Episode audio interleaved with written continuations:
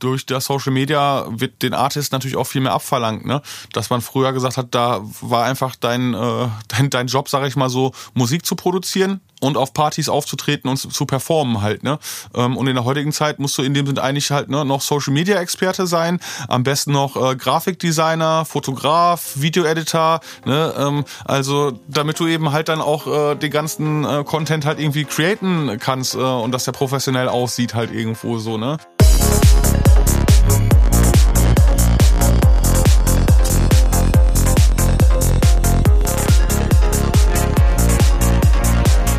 Hi und herzlich willkommen zu Trans Talk, dein Psytrance Podcast mit Way of Decay. Mein Name ist Denise, ich bin Gründerin von Psyworld Clothing und Social Media Coach für Akteure der Psytrance-Szene. Ich unterstütze Künstler, Veranstalter und Labels dabei, sich auf Social Media etwas aufzubauen und ihre Präsenz auf Plattformen wie Instagram, Facebook und Co. zu professionalisieren. In diesem Podcast geht es um die Themen Psytrance, Progressive Trance, Spiritualität und Bewusstsein. In Interviews mit verschiedenen Menschen der Psytrance-Szene präsentiere ich dir alle zwei Wochen neue Themen und stelle dir neue DJs, Produzenten, Veranstalter und mehr vor. Meine Mission ist es, die Psytrance-Community enger miteinander zu verbinden und ein gewisses Bewusstsein für bestimmte Themen zu schaffen. Folge diesem Podcast jetzt, um immer up-to-date zu bleiben und ich wünsche dir viel Spaß mit der heutigen Folge.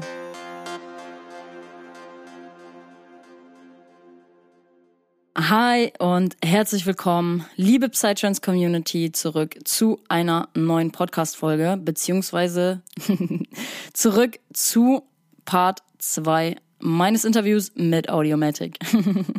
da habe ich ja mal einen ordentlichen Cliffhanger reingebaut in die letzte Podcast-Folge, Freunde.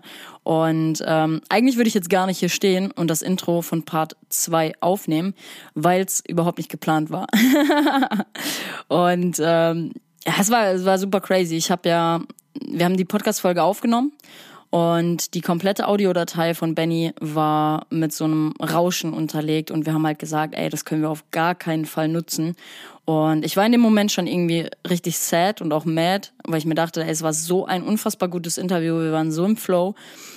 Und dann kam bei mir der Impuls hoch, weil wir haben noch über super viele Off-Topic-Themen geredet und dachten mir so, hey, das wäre auch irgendwie geil, da nochmal tiefer reinzugehen. Und dann habe ich tatsächlich noch ein paar mehr Fragen konzipiert und aufgeschrieben und haben gesagt, wir machen Part 1 und Part 2 daraus und das hier ist das Endresultat. und ja, es ist auf jeden Fall auch, also auch der Part 2 bietet so unfassbar viel Mehrwert. Wir haben heute viel die Themen Social Media, mein Herzensding, als Selbstvermarktungstool für Künstler. Da gehen wir sehr, sehr, sehr deep rein und wir richten in dieser Podcast-Folge ein bisschen mehr Aufmerksamkeit auf sein Künstlerprojekt Audiomatic. Im letzten Interview ging es sehr viel um das Thema Audio Mastering, also war sehr viel Mehrwert für die Produzenten mit dabei und heute geht es auch viel um die Leute, die ja Audiomatic als Künstler einfach vielleicht feiern. Und ist meiner Meinung nach auf jeden Fall eines der besten Interviews hier auf dem Podcast mit unfassbar viel Mehrwert. Und ihr könnt mir an der Stelle auch gerne mal Feedback geben, auch zur letzten Podcast-Folge. Und auch der Impuls, erstmal die erste Podcast-Folge zu hören. Wenn du das an der Stelle hier noch nicht gemacht hast, dann hör dir auf jeden Fall Folge 28 nochmal an. Da ging es um das Thema Audio Mastering im Psytrance. Und das hier ist jetzt die Weiterführung von der vorherigen Podcast-Folge. Und an der Stelle ein kleiner Aufruf auch an alle Produzenten oder generell einfach Kreativschaffende in der Szene. Wer Bock auf ein Interview hat, der kann sich auf jeden Fall gerne bei mir melden. Dann schnacken wir mal über euer oder dein Projekt, die Hintergründe dazu und alles, was irgendwie noch so relevant ist.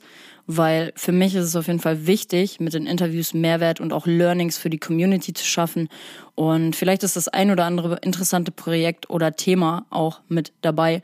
Und genau, kommt einfach auf mich zu, schreibt mir eine DM bei Instagram oder eine E-Mail an hello at wayofdk.de und dann schauen wir mal, wie wir da eventuell zusammenkommen können. Und ja, wer Folge 1 noch nicht gehört hat, Freunde der Sonne unbedingt machen, weil auch da ist super viel Mehrwert mit dabei. Ich packe euch den Link zur Folge unten in die Show Notes und dann gibt es an der Stelle noch einen kleinen Event-Reminder, den ich auch schon angesprochen habe in der letzten Podcast-Folge, weil der liebe Audiomatic auch da am Start sein wird. Und morgen findet die Stampfnacht statt, wo Audiomatic auflegt und auch noch viele weitere, die super, super geil sind. Den Link zum Event packe ich euch auch unten in die Shownotes rein, dann könnt ihr das Ganze mal abchecken. Und das Line-Up bockt auf jeden Fall richtig hart. Audiomatic ist wie gesagt mit am Start, Alice Dirty, Hatikwa, Chrislix, Mr. Opix auch, da freue ich mich auf jeden Fall sehr auf sein Set. Benny Moon, Moontails, Liquex und viele weitere. Und ist auf jeden Fall eine Veranstaltung mit sehr viel Liebe gemacht. Deswegen lohnt es sich auf jeden Fall vorbeizukommen. Wer spontan ist, let's go. Freunde, dann shakern wir morgen eine Runde. Und für euch werden auf jeden Fall fünf Deko-Teams dabei sein. Viel Liebe zum Detail. Es gibt überall was zu entdecken. Auf zwei Floors, Proggy, Psytrance und Hightech sogar. Für die Flotti Carotti äh, Fraktion. und es ist auf jeden Fall eine super geile Event-Location auf einem alten Militärgelände. Es wird ein Chillzelt geben und viele gemütliche Ecken. Dementsprechend könnt ihr da auch ein bisschen verweilen, ein bisschen chillen, ein bisschen äh, Deep Talk halten. AKA Lama-Flash. und ja, ist eine etwas andere Party fernab des Mainstreams, sagen wir mal so. Und Foodtrucks und kleine Klamottenstände werden auch mit am Start sein. Und ich würde mich auf jeden Fall freuen, euch morgen zu sehen. Schnackt mich auf jeden Fall an, wenn ihr mich seht auf dem Floor. Dann ähm, können auch wir eine Runde talken. und dann wird das eine gemütliche Runde. So, Freunde, kurze Zusammenfassung noch vom Interview und dann starten wir rein in Part 2 des Interviews mit Audiomatic. Wir haben tatsächlich darüber geredet, mit wie vielen Jahren Benny angefangen hat, Musik zu produzieren wie sein Künstlername zustande gekommen ist, in welchen Ländern er bereits gespielt hat und welches Festival weltweit und in Deutschland sein Favorit ist. Es ging im Interview darum, wie sein Studio und sein Studio-Equipment aussieht, wie seine Tracks entstehen und ob er lieber alleine oder in Kooperation produziert und wie lange er tatsächlich auch für ein Release braucht. Wir sprechen auch in Teil 2 des Interviews über die Wichtigkeit von Social Media als Künstler. Wir haben das Ganze ja auch schon in Part 1 ein bisschen angeschnitten. In Part 2 geht es nochmal ein bisschen deeper um diese ganze Thematik, weil es natürlich auch einfach mein Herzensding ist als Social Media Managerin und Social Media Coach für Akteure der Psytrance-Szene. Ist einfach, ist einfach mein, mein, mein, mein Herzensding. Safe, Social Media. Und ähm, sonst hätte ich mir das Ganze natürlich auch nicht als Job ausgesucht. Und wir sprechen darüber, wie eine professionelle Selbstvermarktung heute funktioniert im Vergleich zu früher, welchen Einfluss Social Media auf die Szene hatte und das Leben als Künstler und welche Plattformen, jetzt wird's ganz, ganz, ganz interessant, seiner Meinung nach heutzutage am wichtigsten sind. Zudem ging es noch darum, wie lange man als Musiker braucht, um seinen eigenen Stil zu finden und wie das Ganze machbar ist sehr, sehr, sehr viel Mehrwert heute auf jeden Fall wieder mit dabei. Und in dem Sinne, macht euch einen niceen Kaffee und genießt hier die nächsten Minuten auf dem Podcast mit Benny, aka Audiomatic. Und viel Spaß beim Zuhören.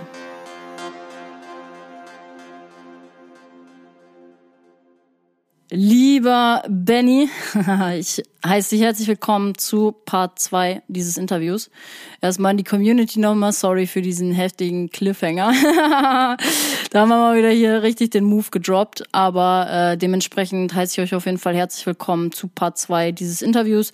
Wer Part 1 noch nicht gehört hat, macht das auf jeden Fall, ist super, super, super viel Mehrwert dabei. Wir haben im letzten Interview viel über das Thema Mastering gesprochen und auch Bennys Arbeit am SAE-Institut als Dozent. Und im heutigen Interview geht es viel um seine Person, also seine Arbeit als Künstler. Wir sprechen viel um das ganze Künstlerprojekt Audiomatic und äh, auch über sein Studio-Equipment, wie sein Künstlername zum Beispiel auch zustande gekommen ist, anstehende Releases und auch das Thema Social Media hatten wir im letzten Interview schon mal ein bisschen angeknackst. Gehen wir heute noch mal ein bisschen intensiver drauf ein und ähm, ja, deswegen ich sag Hello again und ähm, werden direkt mal zwei Fragen aus der Community zu deiner Person und äh, greifen das Ganze nochmal aus dem letzten Interview auf. Mit wie vielen Jahren hast du angefangen zu produzieren? Ja, also ähm, angefangen aufzulegen, hatte ich damals das erste Mal mit 16 auf einer Party und ähm, dann eigentlich, äh, sage ich mal, relativ schnell ein Jahr später hier in ähm, Bocholt jemanden kennengelernt, ähm, der ähm, zu dem Zeitpunkt auch produziert hat, Magnetrix ähm, und ja, er hatte mir dann auf dem Computer von meiner Mutter im Wohnzimmer, ich hatte noch keinen eigenen Computer, hatte er mir Fruity Loops installiert und ähm, ja, zu dem Zeitpunkt ähm, das einzige, was ich eigentlich mit dem Computer gemacht habe, war Gaming. Ich habe halt dann immer viel äh, gezockt als Jugendlicher und ähm, ja, dann war ich auf einmal voll angefixt von diesem Fruity Loops, ne? dass ich das Gefühl hatte, so wow, das macht ja mindestens genauso viel Spaß wie Gaming halt, wenn nicht sogar mehr und man hat nachher einfach noch ein verwertbares ähm, Ergebnis, ne? Und äh, dann ähm, war ich dann doch schon ziemlich geflasht, dass ich dann irgendwie auf einmal halt gar nicht mehr gezockt habe und direkt eigentlich immer in der Freizeit viel äh, versucht habe, einen eigenen Track äh, zu produzieren. Und ähm, ja, im Grunde war dann eigentlich schon ähm, der äh, dritte Track, äh, äh den ich fertig hatte, ähm, ist dann halt von einem Label gesigned worden. Und ähm, zu dem Zeitpunkt ähm, aufgelegt hatte ich dann einfach äh, unter meinem bürgerlichen äh, Vornamen Benjamin und ähm, das Label wollte dann, dass ich dann halt äh, ja, mir einen Namen ausdenke. Und das war dann einfach eine Sache, die musste innerhalb von einer Woche geschehen. Und ähm, ich hatte mir verschiedene Sachen auf den Zettel geschrieben, ähm, unter anderem halt Audiomatic und ähm, ja, bin dann zu dem Termin zum Label damit hingegangen und habe denen gesagt, ja, ich kann mich irgendwie noch nicht so wirklich entscheiden ähm, ne? und habe dann erstmal gefragt, welcher Favorit, äh, ähm, welcher Name der Favorit vom Labelchef ist und er hat dann auch Audiomatic gesagt, dann habe ich gesagt, okay, das ist eigentlich auch mein Favorit ähm, und das nehme ich dann. Ne? Und ja, das war das dann eigentlich eine recht schnelle Geschichte. Passt ja jetzt, so sage ich jetzt mal, so pipapo, 20 Jahre später passt ja auch einfach zu dir. So, das ganze Thema Audio, Audiomatic. War schon eine weise Wahl damals, würde ich sagen. Ja, auf jeden Fall. Und dass ich mir halt gedacht hatte, so ja, es ist irgendwie so ein abstrakter Name, ähm, der dann vielleicht auch einfach ein bisschen zeitloser ist, ne? Ähm, als wenn ich jetzt dann, sag ich mal, damals hat man dann vielleicht auch eher halt Namen, die irgendwie mit äh, ja, irgendwelchen indischen Gottheiten oder äh, ne, indische Wörter und so zu tun hatte, ähm, genommen. Und ja, das würde auch vielleicht auch in der heutigen Zeit nicht mehr so gut äh, passen, ne? safe, safe. Und äh, wie war das damals? Wie lange warst du als DJ tätig und wie lange als, also beziehungsweise wann fing das dann an, dass du wirklich als Produzent gesagt hast? Und warum auch? Also war, war irgendwie, bei vielen ist es ja so, dass sie erst als DJ quasi anfangen und dann irgendwann sagen, es gibt mir irgendwie nicht mehr das, was ich brauche. Wie war das damals bei dir? Also ich sag mal so, ähm, zu dem Zeitpunkt, wo ich da mit dem Auflegen angefangen habe, da war ich dann einfach auch noch, ähm, ja, ich konnte nicht richtig mixen, ne? ähm, nur so Intro, Outro ineinander gemischt, ne? Da war ich eigentlich auch noch, sag ich mal, ein grottenschlechter DJ. Und ähm, ja, das mit dem Produzieren, das war einfach halt direkt so, dass es ja in dem Sinne viel mehr Spaß gemacht hat, äh, zu Hause zu sitzen und ähm, zu produzieren, als zu Hause zu sitzen und versuchen, mit dem CD-Player ähm, Tracks von anderen Leuten zu mischen. Und ähm, das, das war dann einfach direkt so wie so, ein, wie so eine Sucht, sag ich mal so, ne? Dass man dann auf einmal gesagt hat, so wow, das ist jetzt irgendwie halt auf einmal Beruf, Hobby, Berufung einfach, ne? Mhm. Ist das, also ist, ist dir das auch wichtig, sage ich jetzt mal, wenn du deine Sets spielst, dass du auch gute Übergänge hast? Weil ich habe immer irgendwie so, ich denke mir voll oft bei manchen Produzenten, dass die noch nicht mal richtig mischen können. Also überhaupt nicht so. Ich muss jetzt mal kurz Ranji und Ghost Rider basten, aber deren, deren Sets, da denke ich mir immer so, ey, Leute, ey, ist euch das nicht wichtig, da irgendwie auch einen guten Übergang, äh, also ne, einen guten Übergang zu machen? Wie sieht das bei dir aus? Ist dir das wichtig? Ja, also auf jeden Fall schon. Und das hat sich dann einfach über die Jahre, äh, sag ich mal, nochmal so entwickelt. Also ich hatte dann damals die ersten Gigs, war dann als äh, DJ, ne, ähm, und als ich dann ähm, das erste Lied beim Label äh, released hatte und ähm, im Prinzip dann halt auch genug Tracks zusammen hatte, um eine Stunde selber meine eigenen Sachen zu spielen, hatte das Label mir dann auch direkt ähm, erste Bookings organisiert, ne, das war dann äh, mein erste Audiomatic Live Set, das war auf dem Freiraum Festival in, äh, in Hessen, das war damals damals so eine Free Party, ähm, wo es dann halt dementsprechend auch keine Gage gab halt. Ne? Äh, da bin ich dann einfach hingefahren, um das erstmal meinen Sound zu, prä äh, zu ähm, präsentieren. Und dann hat sich das dann eigentlich auch so erstmal ergeben, dass ich äh, die ersten Jahre dann eigentlich nur noch als Live-Act unterwegs war. Ne? Immer Laptop mitgenommen, Sinti und nur meine eigenen Sachen ähm, gespielt habe. Und ähm, ja, dann ist irgendwie über die Zeit wieder mehr so das DJing dazu gekommen, weil dann einfach auch ähm, Veranstalter gefragt haben, ähm, ja, ja, wir haben dich jetzt als, äh, sag ich mal, als Headliner gebucht, kannst du nicht mehr als eine Stunde spielen halt, ne? Und dass ich da dann immer gesagt habe, so, ja, ich spiele eigentlich immer nur gerne eine Stunde meine eigenen Sachen so, ähm, die mir zu dem Zeitpunkt am besten gefallen. Und wenn ich länger spielen soll, dann äh, spiele ich DJ-Set, ne? Und das hat sich dann halt auch so, sag ich mal, mit dem, äh, als das mit dem Mastering losging, ähm, ja, hatte ich dann natürlich auch Zugriff dann auf viele äh, unveröffentlichte Lieder, ne? Ähm, was dann halt einfach auch, äh, ja, denke ich mal, nochmal so ein besonderer Kick war in den DJ-Sets, ne? Dass die Leute dann halt auch dann einfach Sachen hören konnten, die sie äh, in anderen DJ-Sets äh, nicht hören. Und dann ist das eigentlich immer mehr geworden über die letzten Jahre, ne? Dass dann halt häufig dann Veranstalter gesagt haben, ja, willst du nicht live und DJ-Sets spielen? Mhm, ja, cool, das ist nice. Und von welchen, von welchen Künstlern nimmst du quasi selber dann auch die Tracks, wenn du wirklich sagst, du machst ein DJ-Set? Also wer ist so dein, dein Favorit? Wer hatte da auch irgendwie einen Impact auf dich? Was gefällt dir heute auch irgendwie noch am, am meisten? Ja, ich meine, das war natürlich dann immer ähm, viel der ganze Spinfist-Sound, sag ich mal so. Ne? Ähm, jetzt, ob das jetzt die äh, die alten Hasen, Nilix, Daydeen, damals Fabio Moon oder jetzt Fabio waren, ne? Oder dann halt äh, so äh, jetzt auch Newcomer eben wie von ähm, 7SD, die Jungs, ne, äh, von denen spiele ich auch immer was in meinen DJ-Sets und äh, da sage ich dann auch immer, ja, das musste mich halt einfach irgendwie kicken halt so und dann muss es dann halt irgendwie in dem Zeitpunkt, wo man das Set spielt, muss man das Gefühl haben, yo, jetzt passt der Track rein halt, ne? Und dann äh, ist es mir dann manchmal auch egal, ob das jetzt ein Track ist, der äh, super neu und unreleased ist oder ob ich das Gefühl habe, ey, ich spiele jetzt halt einfach nochmal einen vier Jahre alten Track, ähm, den ich halt immer gerne gespielt habe, ne? Mm, Fühle ich auf jeden Fall, weil ich bin ja jetzt so langsam auch in dem ganzen DJ-Business drin, sage ich jetzt mal. Und ähm, ich hatte jetzt auch tatsächlich mit, mit Oleg mich ein bisschen kurz geschlossen. Ich habe jetzt bald meinen ersten Gig tatsächlich. ich scheiß ah, mir schon cool. in die Hosen. Herzlichen Glückwunsch. Ja. Danke dir. Ich scheiß mir echt schon richtig in die Hose. Und da habt ihr halt auch mich ausgetauscht so und meinte, ey, wie, wie bereite ich das am besten vor? Und ähm, mit Khan, also mit meinem Geschäftspartner für Psyworld Clothing tatsächlich auch. Und er meinte halt, nimm auf jeden Fall trotzdem irgendwie so ein paar Tracks auch mit, die du eigentlich nicht nicht geplant hast. Also plan dein Set schon vor, aber hab auch ein bisschen was im Backup, so um halt dann zu gucken, wie geht die Crowd drauf ab und dass man dann halt zur Not auch nochmal switchen kann. So, ne, weil die Stimmung auf dem Floor ist ja immer, ne, steckst halt nicht drin, musst du halt gucken. Und das wird auf jeden Fall jetzt auch nochmal ein sehr, sehr spannender Prozess. Ähm, ja, aber ich scheiß mir ein aber sowas von. aber es muss sein, es muss sein. Im Endeffekt ist es auch eine tiefe Liebe zur Musik und ich bin auch, glaube ich, einfach dafür gemacht und deswegen jetzt rein ins kalte Wasser und gib ihm. ja, klar. Und ich meine, ist natürlich dann auch wie bei allem halt die Routine, ne, die ähm, einem dann natürlich bei den ersten Gigs äh, fehlt, weswegen man dann äh, aufgeregter ist. Aber dann denke ich mal, ne, äh, ist es dann einfach nach ein paar Gigs so, wird es dann irgendwie zur Routine, dass man dann auch nicht wirklich mehr nervös ist, dass man nicht mehr wirklich Angst hat, dass was schief geht oder so, ne? Mm, ja, ja, voll.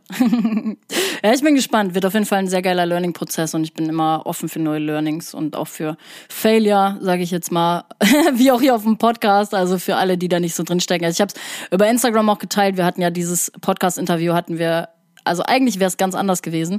Äh, wir hatten die erste Aufnahme gemacht in einem durch und äh, ja, leider war eine Tonspur komplett ja, für den Arsch.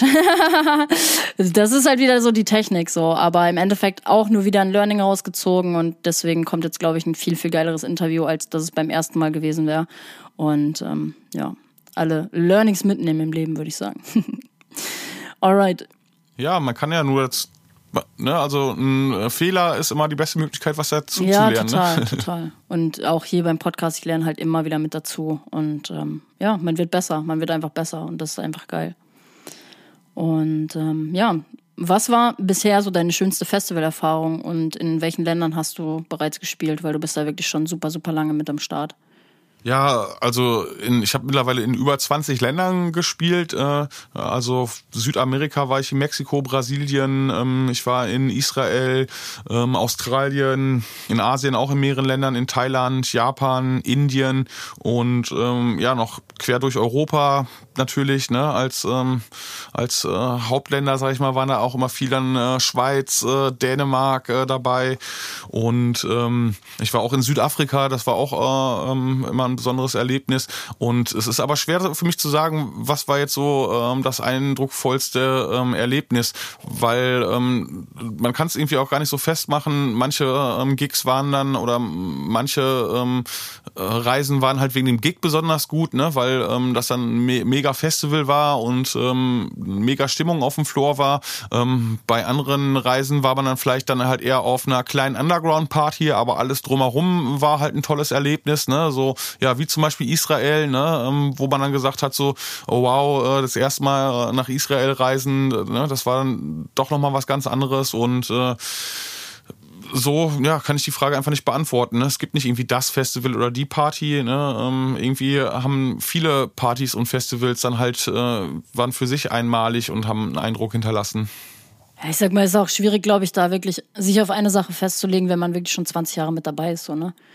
Ja, also ich meine, natürlich kann ich äh, sagen, so da waren dann halt gewisse Sachen dabei. Äh, das erste Mal Brasilien zum Beispiel, ähm, da war ich dann äh, direkt auf dem Universo Paralelo Festival ähm, an Silvester mitten am Strand, ähm, weit über 30 Grad das war natürlich, wenn man halt vorher sein ganzes Leben lang eigentlich immer nur Silvester irgendwo ähm, bei Kälte und schlecht Wetter in Deutschland äh, verbracht hat, war das, war das natürlich ja, schon so. so ein mega Flash, ne? Auf einmal dann da und das erste Mal überhaupt in dem Land und alles war so, so tropisch, sag ich mal so, ne? Äh, da unter Kokospalmen feiern und äh, das war natürlich schon ein einprägendes ähm, Erlebnis. Aber so, das wird dann im Prinzip danach natürlich auch alles nachher dann immer mehr zur Routine. Also als ich das erste Mal in Brasilien war, bin ich auch wirklich vier Wochen da geblieben, ähm, um noch ein bisschen im Land zu traveln. Ne? Dann war ich auch mit einem Freund dann zusammen unterwegs und äh, wir waren dann in verschiedenen Bundesstaaten und ähm, da ging es dann einfach auch halt nochmal drum, so dieses Erlebnis äh, nach Brasilien zu reisen, erstmal voll auszukosten. Äh,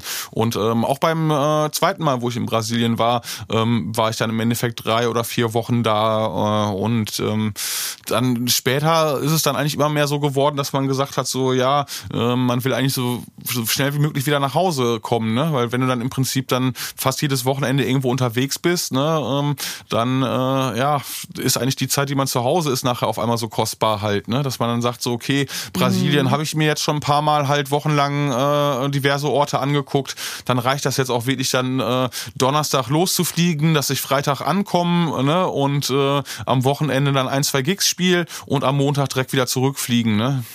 Ich glaube, das ist auch irgendwie Segen und Fluch zugleich wahrscheinlich. Ne? Also mit das Schönste wahrscheinlich an diesem ganzen Künstlerdasein ist wahrscheinlich auch das Traveln, wenn man Traveln liebt. Aber auf der anderen Seite, wenn ich das bei Queerox zum Beispiel auch manchmal sehe, dass der irgendwie an einem Wochenende in drei unterschiedlichen Ländern ist, das schlaucht halt auch einfach unfassbar doll, ne? Ja klar, vor allem wenn es dann halt auch immer im äh, Ausland ist. Ne? So können wir natürlich hier in Deutschland auch froh sein, dass wir halt hier eine große Szene bei uns im eigenen Land haben, ne? dass dann halt viele Gigs dann einfach halt auch im Heimatland sind. Ähm, da sieht's dann bei vielen Progressive Artists aus Israel zum Beispiel ganz anders aus, ne? die halt wirklich dann so, weil der Sound in Israel überhaupt gar nicht gehört wird oder sehr wenig, haben sie auch fast nie Gigs da. Ne? Und ähm, wenn sie halt irgendwo spielen müssen, dann müssen sie eigentlich immer dann direkt dann schon nach Europa fliegen oder nach Brasilien. Ne? Also für die ist natürlich das, ja, das Reisen Reisen halt viel mehr halt noch ein äh, Thema als vielleicht für uns Deutsche, ne? Mm, total. Und welches Festival ist so dein Favorit weltweit und auch hier in Deutschland? Ja, in Deutschland, ähm, rein vom Festival-Vibe und so, war da, würde ich da natürlich schon sagen, Fusion Festival. Also ich war einmal da, habe da einmal gespielt vor ein paar Jahren und ähm, war bis dato halt nur so auf ähm, klassischen Psytrance-Festivals ähm, und das war dann natürlich schon irgendwie beeindruckend, ähm, wie viel verschiedene äh, Kunst und ähm, Musikkultur einem da geboten wurde, sag ich mal so, ne, dass man da einfach, man äh, läuft über dieses riesige Gelände halt, ne, und man kommt aus dem Staunen Town nicht wieder raus. Ne? Und äh, der, das war dann einfach auch so dann ein Festival, wo ich gesagt habe, so auch der Gig da äh, war mega halt, ne, mega Stimmung, super Wetter. Ähm, ich glaube, es war irgendwie Sonntag Mittag so auf dem Floor halt, ne, ist dann auch eh eine Zeit, wo ich immer sag so, oh, da fühle ich mich mit, mit, meinem Sound äh, sehr wohl, ne? Und ähm, dann war Safe, aber halt, ne, nicht nur halt das äh, Gig-Erlebnis war halt äh, ähm, sehr gut, sondern einfach auch so, wow, dieses Erlebnis vom Festival, ne, dass man da einfach auch als Gast halt äh, da war und ähm, ja, aus dem Staunen nicht mehr rauskam.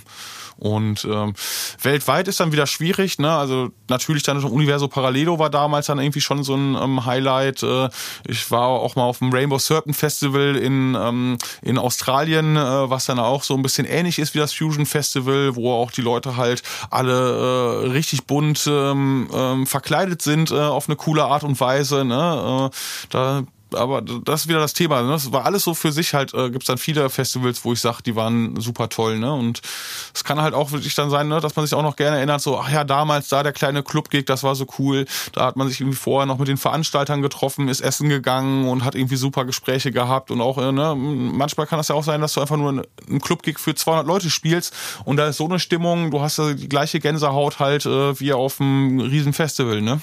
Mhm. Ja, das passt eigentlich auch ganz gut zur nächsten Frage. Ähm, denn Anna aus der Community fragt, was ist für dich das Schönste, wenn du auf der Bühne stehst? Und was mir auch direkt noch dazu einfällt, ist halt, was präferierst du mehr? Also eher so die kleinen Auftritte oder wirklich die großen? Weil mit äh, Matthias, also mit Kleisky hatte ich auch äh, das Gespräch, dass er ja ein bisschen aufgeregter ist, wenn du quasi sehr nahe dem Publikum bist. Also ne, das ist ja jetzt, sage ich mal, eine andere Nummer, wenn du irgendwie einen Club-Gig hast, wo du sehr nah dem Publikum bist, als äh, im Vergleich irgendwie, wenn du auf der Indian Spirit spielst und die Leute halt super weit weg sind. Ja, also da kann ich auch sagen, ich habe eigentlich gar keine Präferenz, ne? Das eben halt so ist dann eher, also was die Größe angeht, ne, dass es dann eher auf die Stimmung einfach ankommt, ne? Und das dann natürlich dann das Gefühl in einem kleinen Club-Gig, ne, wo eine Megastimmung ist, besser ist, als wenn man irgendwo auf einem Festival spielt, ähm, wo ganz viele Leute sind, aber es bewegt sich keiner, ne? Und ähm, das ist zum Beispiel auch was, was in äh, Brasilien halt auch mal passieren kann. Ne? In Brasilien sind die Leute auch wirklich sehr dann auf, ähm, ja, sag ich mal, den Headliner von der Party ähm, fokussiert. Ne? Und äh, da hatte ich dann zum Beispiel auch mal das Erlebnis auch in einem großen Club, Club A in Sao Paulo. Ähm, war es im Prinzip eine Party, ähm, ja, wo Nilix äh, der Headliner war und ich habe direkt nach Nilix gespielt und ähm, ja, gefühlt war halt einfach nach Nilix set die Party vorbei. Ne? Ähm, es hat sich irgendwie. das ist genauso wie auf der Indian Spirit. Ich sagte das, ey, der Floor brechend voll bei Nilix und danach erstmal so ja 40, 50 Prozent weniger Leute auf dem Floor nach dem Set. genau so. Ja, und das ist natürlich dann halt, ne, wenn man dann halt der Artist ist, der spielt so und das dann halt auch einfach merkt, so, oh krass, jetzt ist ja hier wirklich jetzt erstmal so die Stimmung halt gut eingebrochen, halt irgendwo so, ne? Äh, das ist natürlich schon hart. Und äh, das war dann, sag ich mal, auch gefühlt so äh, eins der längsten äh, Sets, obwohl es halt nur eine Stunde war, halt vom Gefühl her hat sich dann aber wie zwei Stunden oder so angefühlt, ne? oh, scheiße, ey, ja, das stelle ich mir schon sehr beschissen vor, ja. Ne, aber das war es dann so. Oh, dann da ist man dann irgendwie in Brasilien halt irgendwie in einem äh, sehr renommierten Club halt, ne? Aber im Endeffekt ist der Gig dann nachher scheiße gewesen, ne? Ey, ich muss auch, ich muss auch, da, da fällt mir auch direkt was ein. Hier Psychedelic Experience. Ähm, Talpa hat am Samstag um 9.30 Uhr, glaube ich, aufgelegt und wir sind halt safe hin. So, weil Talpa ist für mich der hat so einen heftig geilen, uniken Sound und ich feiere ihn einfach unnormal. Und dann kommen wir um 9.30 Uhr da auf dem Floor an und es sind gefühlt nur noch die letzten Leichen da, wie man das halt so kennt. Und, und überhaupt keine Stimmung, obwohl die Mucke so geil ist und manchmal ist halt, glaube ich, auch einfach die Playtime dann vielleicht behindert, also dass du einfach äh, eine scheiß Playtime vielleicht abgreifst und ähm, ja, also es hat mir, tat mir super leid für ihn in dem Sinne, aber ähm, ja, ich glaube, das spielt da auch einfach mit ein. Ne?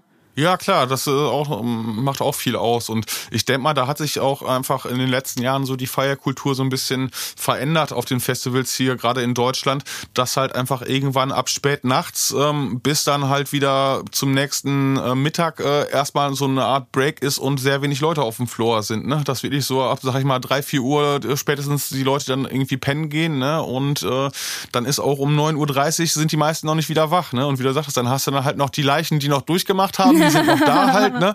Und ein paar Frühaufsteher, wie du dann, ne, die dann extra für Talpa dahin wollte. Ja, Aber ja. ein Großteil der Leute ist dann einfach noch auf dem Campingplatz, sag ich mal so, ne? Und äh, ja, da äh, musste dann wahrscheinlich dann halt irgendwie müsste man dann schon halt äh, ja so Mega-Headliner wie Nilix oder wie Nivici dann auf so eine frühe Uhrzeit packen, dass die Leute dann auch wirklich wieder alle aufstehen und dann da sind halt. Ne? Ist, ist halt echt so, weil das tat mir auch so, ach, das tat mir wirklich im Herzen leid und auch weh. Ich hatte, also ich habe Leroy WAD, habe ich schon super lange nicht mehr gesehen und wir sind halt halt leider am Freitag. Hat er vor dir gespielt? Er hat vor dir gespielt, oder? Weil dich konnte ich halt auch nicht sehen, weil wir sind am Freitag erst ja. irgendwie Mittag gekommen und ich hätte Leroy so gerne, ich hätte so gerne mal wieder ein Set von ihm gehört und auch dein Set hätte ich so gerne gehört, aber wir haben es halt leider nicht vorher geschafft. Und ähm, ja, wie war es bei dir denn bei der Psychedelic Experience? War der, voll, äh, der Floor relativ voll? Wann hattest du deine Playtime nochmal genau? Ich glaube, ich hatte da äh, nämlich auch schon an dem Freitag morgens um 11 Uhr gespielt. Ne? Und ähm, ja, es war halt, als wir angekommen sind, war dann halt wirklich nur eine Handvoll Leute auf dem Floor. Und ähm, es ist dann während meines Sets ist der Floor dann halt am Ende dann halt relativ voll gewesen. Aber ähm, gefühlt hätte ich am liebsten halt auch auf jeden Fall erst äh, zwei Stunden später gespielt. mm, ja, ja, voll. Aber steckst du manchmal leider nicht drin, glaube ich. Nee, genau. Ähm, also teilweise hat das dann auf den Festivals dann auch äh, ja, äh, mit so Sachen zu tun wie Planung für, äh, für Flüge, ähm, Hotels oder sonst was halt, ne, dass das dann teilweise dann halt noch einfach in die Planung des Timetables einfließt, ne? Und ähm, nicht dann so sehr unbedingt, ja, welchen Art sollte man am besten zu welcher Uhrzeit packen, dass der Sound auch passt, ne? Und ich meine, so von meinem Sound her würde ich sagen, passe ich dann eigentlich auch eher immer so auf dem äh, Mittag, Nachmittag halt irgendwie, aber ähm, das ist natürlich auch in der, mittlerweile halt eine so der Peakzeiten geworden halt, ne, wo dann auch gesagt wird, okay, da wollen ja mittlerweile eigentlich fast alle wollen ja mittags, nachmittags spielen halt, ne, weil sie wissen, da ist dann halt irgendwo meist dann auf dem Festival so, äh, ja, der Floor am vollsten, ne. Mm, voll, voll.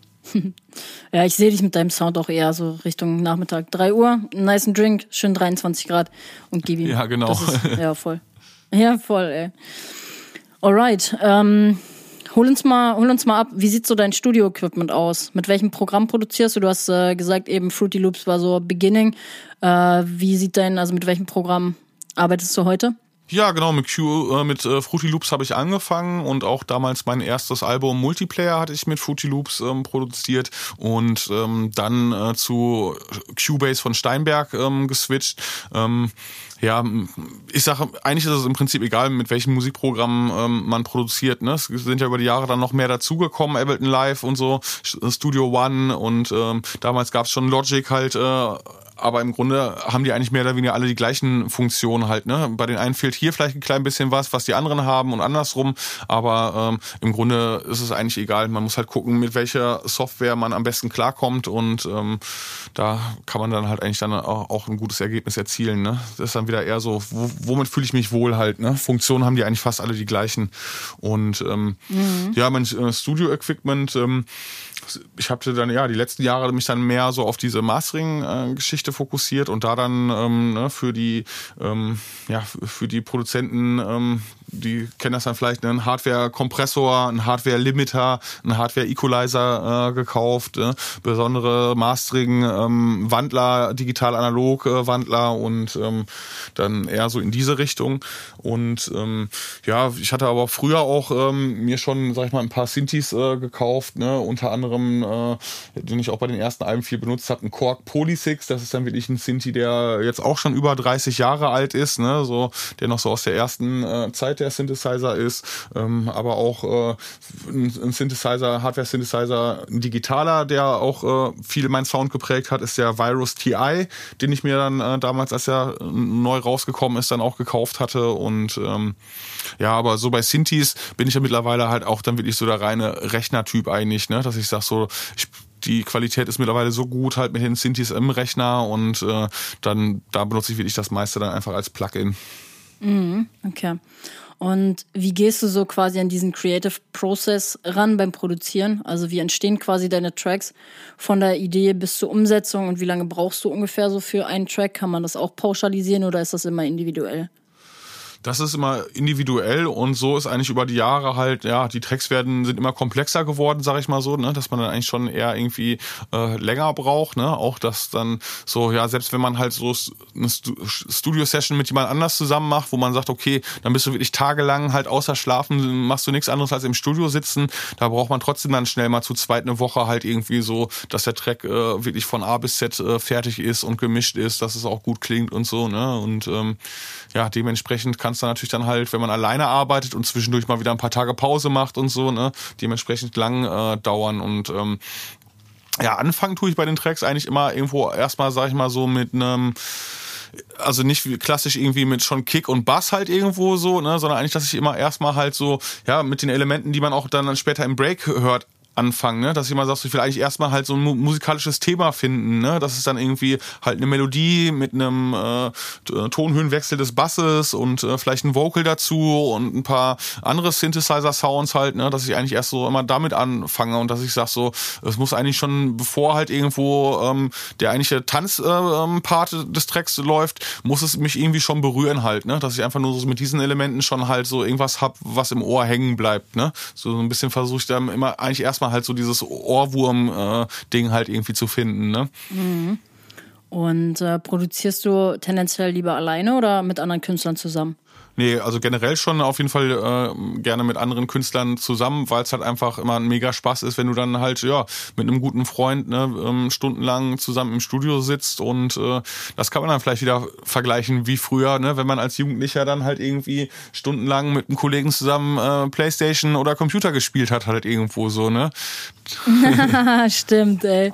Ja. Und es ist natürlich auch immer so, ähm, ich denke mal halt auch, ähm, das kennt wahrscheinlich jeder, der alleine produziert, dass halt äh, man A immer zwischendurch halt einfach selbstkritisch ist, ne? Und dann halt längere, längere Zeit überlegt, hm, ist jetzt diese Melodie gut genug oder nicht, ne? Oder sollte ich jetzt nochmal was anderes machen? Und da entscheidet man natürlich auch viel schneller, wenn man zu zweit ist, ne? Dann fragst du einfach den, den neben ja, dir so, und was denkst du zu dem Sound? Ist gut, sollen wir den behalten oder nicht? Ne? Und dann sagt er halt ganz äh, schnell ja oder nee, ist scheiße halt. Ne? Und dann ist einfach diese Entscheidung dann halt äh, getroffen worden, wo du dann halt alleine vielleicht dann halt noch eine Stunde lang überlegst halt irgendwie, ne? Ja, ich sag mal, ein kreativer Kopf oder ein halber kreativer Kopf fehlt ja dann auch im Endeffekt, ne? Genau. Geil. Alright. Ähm, Formotion, Alex, Shoutout geht raus, liebe Grüße. Äh, fragt, wird's noch mal ein Album geben? Ja, ich weiß nicht, ob es noch ein Album äh, geben wird. Also auch, ähm, da sagt das äh, Label zum Beispiel Spinfish ganz klar, ähm, nee, mach lieber halt äh, viele EPs, ne? Dass du dann halt irgendwie, ähm, ja, am besten halt äh, monatlichen Output hast, ne, ähm, mit einem Track, äh, dann ähm, bist du dauerhaft bei den Leuten irgendwie auf dem Radar, ne, als wenn du jetzt, sag ich mal, vielleicht ein, zwei Jahre lang halt äh, an einem Album arbeitest, gar nichts released, ne, dann hast du natürlich einen gewissen Promotion-Effekt mit dem Album, aber dann werden sich auch dann standardmäßig dann halt die Leute ein, zwei Tracks raussuchen, die dann halt die Lieblingstracks vom Album sind, ne, und ähm, dann ist dann relativ schnell auch dieser Album halt vielleicht schon wieder vorbei halt, ne, klar kann sich dann der Konsument halt, ist dann froh, dass er dann halt so, ja, mehr Tracks auf einmal von die hören kann halt, ne? Aber ich denke mal so für diesen Promotion-Effekt und so ist es dann halt, ähm, ja, wie das Label halt auch sagt, eigentlich besser halt dauerhaft äh, mit einem Release äh, präsent zu sein, ne? Und ähm, ja, wenn ich sie jetzt halt nochmal wieder mehr Tracks produziere, weil ich jetzt auch wieder, sag ich mal, motivierter bin, wo es mit den Partys losgeht, dann wird es auf jeden Fall erstmal halt ähm, Single-Releases geben und kein Album. Mhm. Ja, macht auch einfach Sinn. Also jetzt so, wo du das erklärst, safe, alleine ähm, aus dem Aspekt. Ich musste direkt irgendwie an Vegas Album denken, weil ich habe auch nur so ein, zwei Tracks irgendwie. Also ich glaube, ich habe das Album noch nicht mal komplett durchgehört, weil ähm, und ich habe das auch direkt im Vergleich irgendwie so mal gezogen zu den Podcast-Folgen zum Beispiel. Also es ist ja, man freut sich ja dann irgendwann wieder auch auf was Neues, so, weil wenn du den Leuten, also du, du, du reichst ja quasi die Hand und die ziehen halt die komplette Hand weg. So, aber ähm, ich finde es halt schon auch geiler, sage ich jetzt mal, dass die Leute nicht so übersättigt werden und halt auch direkt viel zu viel Input quasi haben, weil ich glaube, das hat sich auch usermäßig einfach ein bisschen bisschen geändert. Einfach so die Aufmerksamkeitsspanne ist auch nicht mehr so groß geworden. Die Zeit also ne viele haben auch einfach keine Zeit mehr. Deswegen haben wir tatsächlich jetzt auch die Podcast Folge geswitcht in zwei Folgen. Ähm, weil ich auch irgendwann gesagt habe wir haben in der ersten Folge die ähm, nicht ganz so geklappt hat, wie wir uns das vorgestellt haben, hatten wir auch anderthalb Stunden, glaube ich, gequatscht. Und dann dachte ich mir im Endeffekt auch so, guck mal, da mache ich noch ein Intro und ein Outro dran und dann sind das zwei Stunden Podcast-Folgen. Also, ne, wer, also, und ich finde es auch beim Podcast zum Beispiel voll unentspannt, ähm, wenn du erst eine Stunde quasi Zeit hast und dann musst du irgendwann später nochmal reinhören, dann bist du halt gar nicht mehr im Flow drin. Und deswegen haben wir jetzt auch ganz klar gesagt, wir machen jetzt zwei Folgen daraus, weil zwei Stunden bin ich selber nicht der Fan von, mir einen Podcast, zwei Stunden Podcast reinzuhören. So, und deswegen ist es, glaube ich, ähm, ganz smart und kann man auch auf diese Thematik mit dem Album ähm, adaptieren. Ja, ich meine, klar, die Aufmerksamkeit äh, des ähm, Medienkonsumenten ähm, wird natürlich immer, äh, immer kürzer, die Zeit halt irgendwie. Ne? Das weißt du natürlich als Expertin besser als ich, ne? Aber so, ne, ähm, wer man früher noch gedacht hat, ein einminütiges Video auf Instagram ist kurz halt, ne? Ähm, sagen jetzt ja die Social Media Experten, ja, länger als 20, 30 Sekunden guckt eh keiner mehr ein Video auf Instagram, ne? Ich wollte genau das gerade sagen. Ich wollte genau das gerade sagen. Short Video Content Trend Number One, so, weil die Aufmerksamkeitsspanne wie ein feuchter Furz ist von den Leuten. Ja. Ist so. Total. Voll. Ähm, wer hat dich denn quasi so als Künstler, sag ich mal, musikalisch auch damals geprägt? Und auch heute vielleicht noch? Also wer war für dich so damals die größte Inspiration? Ist es heute auch noch? Also ähm, ich sag mal einmal ganz klar damals Magnetrix. Das war ja auch der ähm, Kollege, der mir äh, im Prinzip äh, die ersten Sachen beigebracht hat, der Fruity Loops damals installiert hatte und äh, mit dem hatte ich ja dann auch später noch ein äh, Projekt zusammen, Audio Matrix. Ne? Also haben wir unseren quasi Mashup aus unseren Namen gemacht und ähm, ja, der war halt einfach, sag ich mal, so die ersten Jahre so ähm, ja sehr viel für mich da, was halt so das Erlernen halt des Produzierens angeht. Ne? Er war halt, äh, ähm, hatte schon super viele Ahnung von allem, ne? war auch äh, ein sehr musikalischer Mensch, ne? Und ähm, das hat mich dann halt eigentlich dann doch schon äh, sehr geprägt, so was das selber Produzieren angeht. Und ähm, ja, musikalisch äh, war das dann ähm, ja noch so bei der ersten Progressive Welle, ähm, die damals die Ex, das war ja so SBK, ähm, Intact Instinct, ähm, ja auch Extreme, Noma aus Schweden, S-Range, ähm,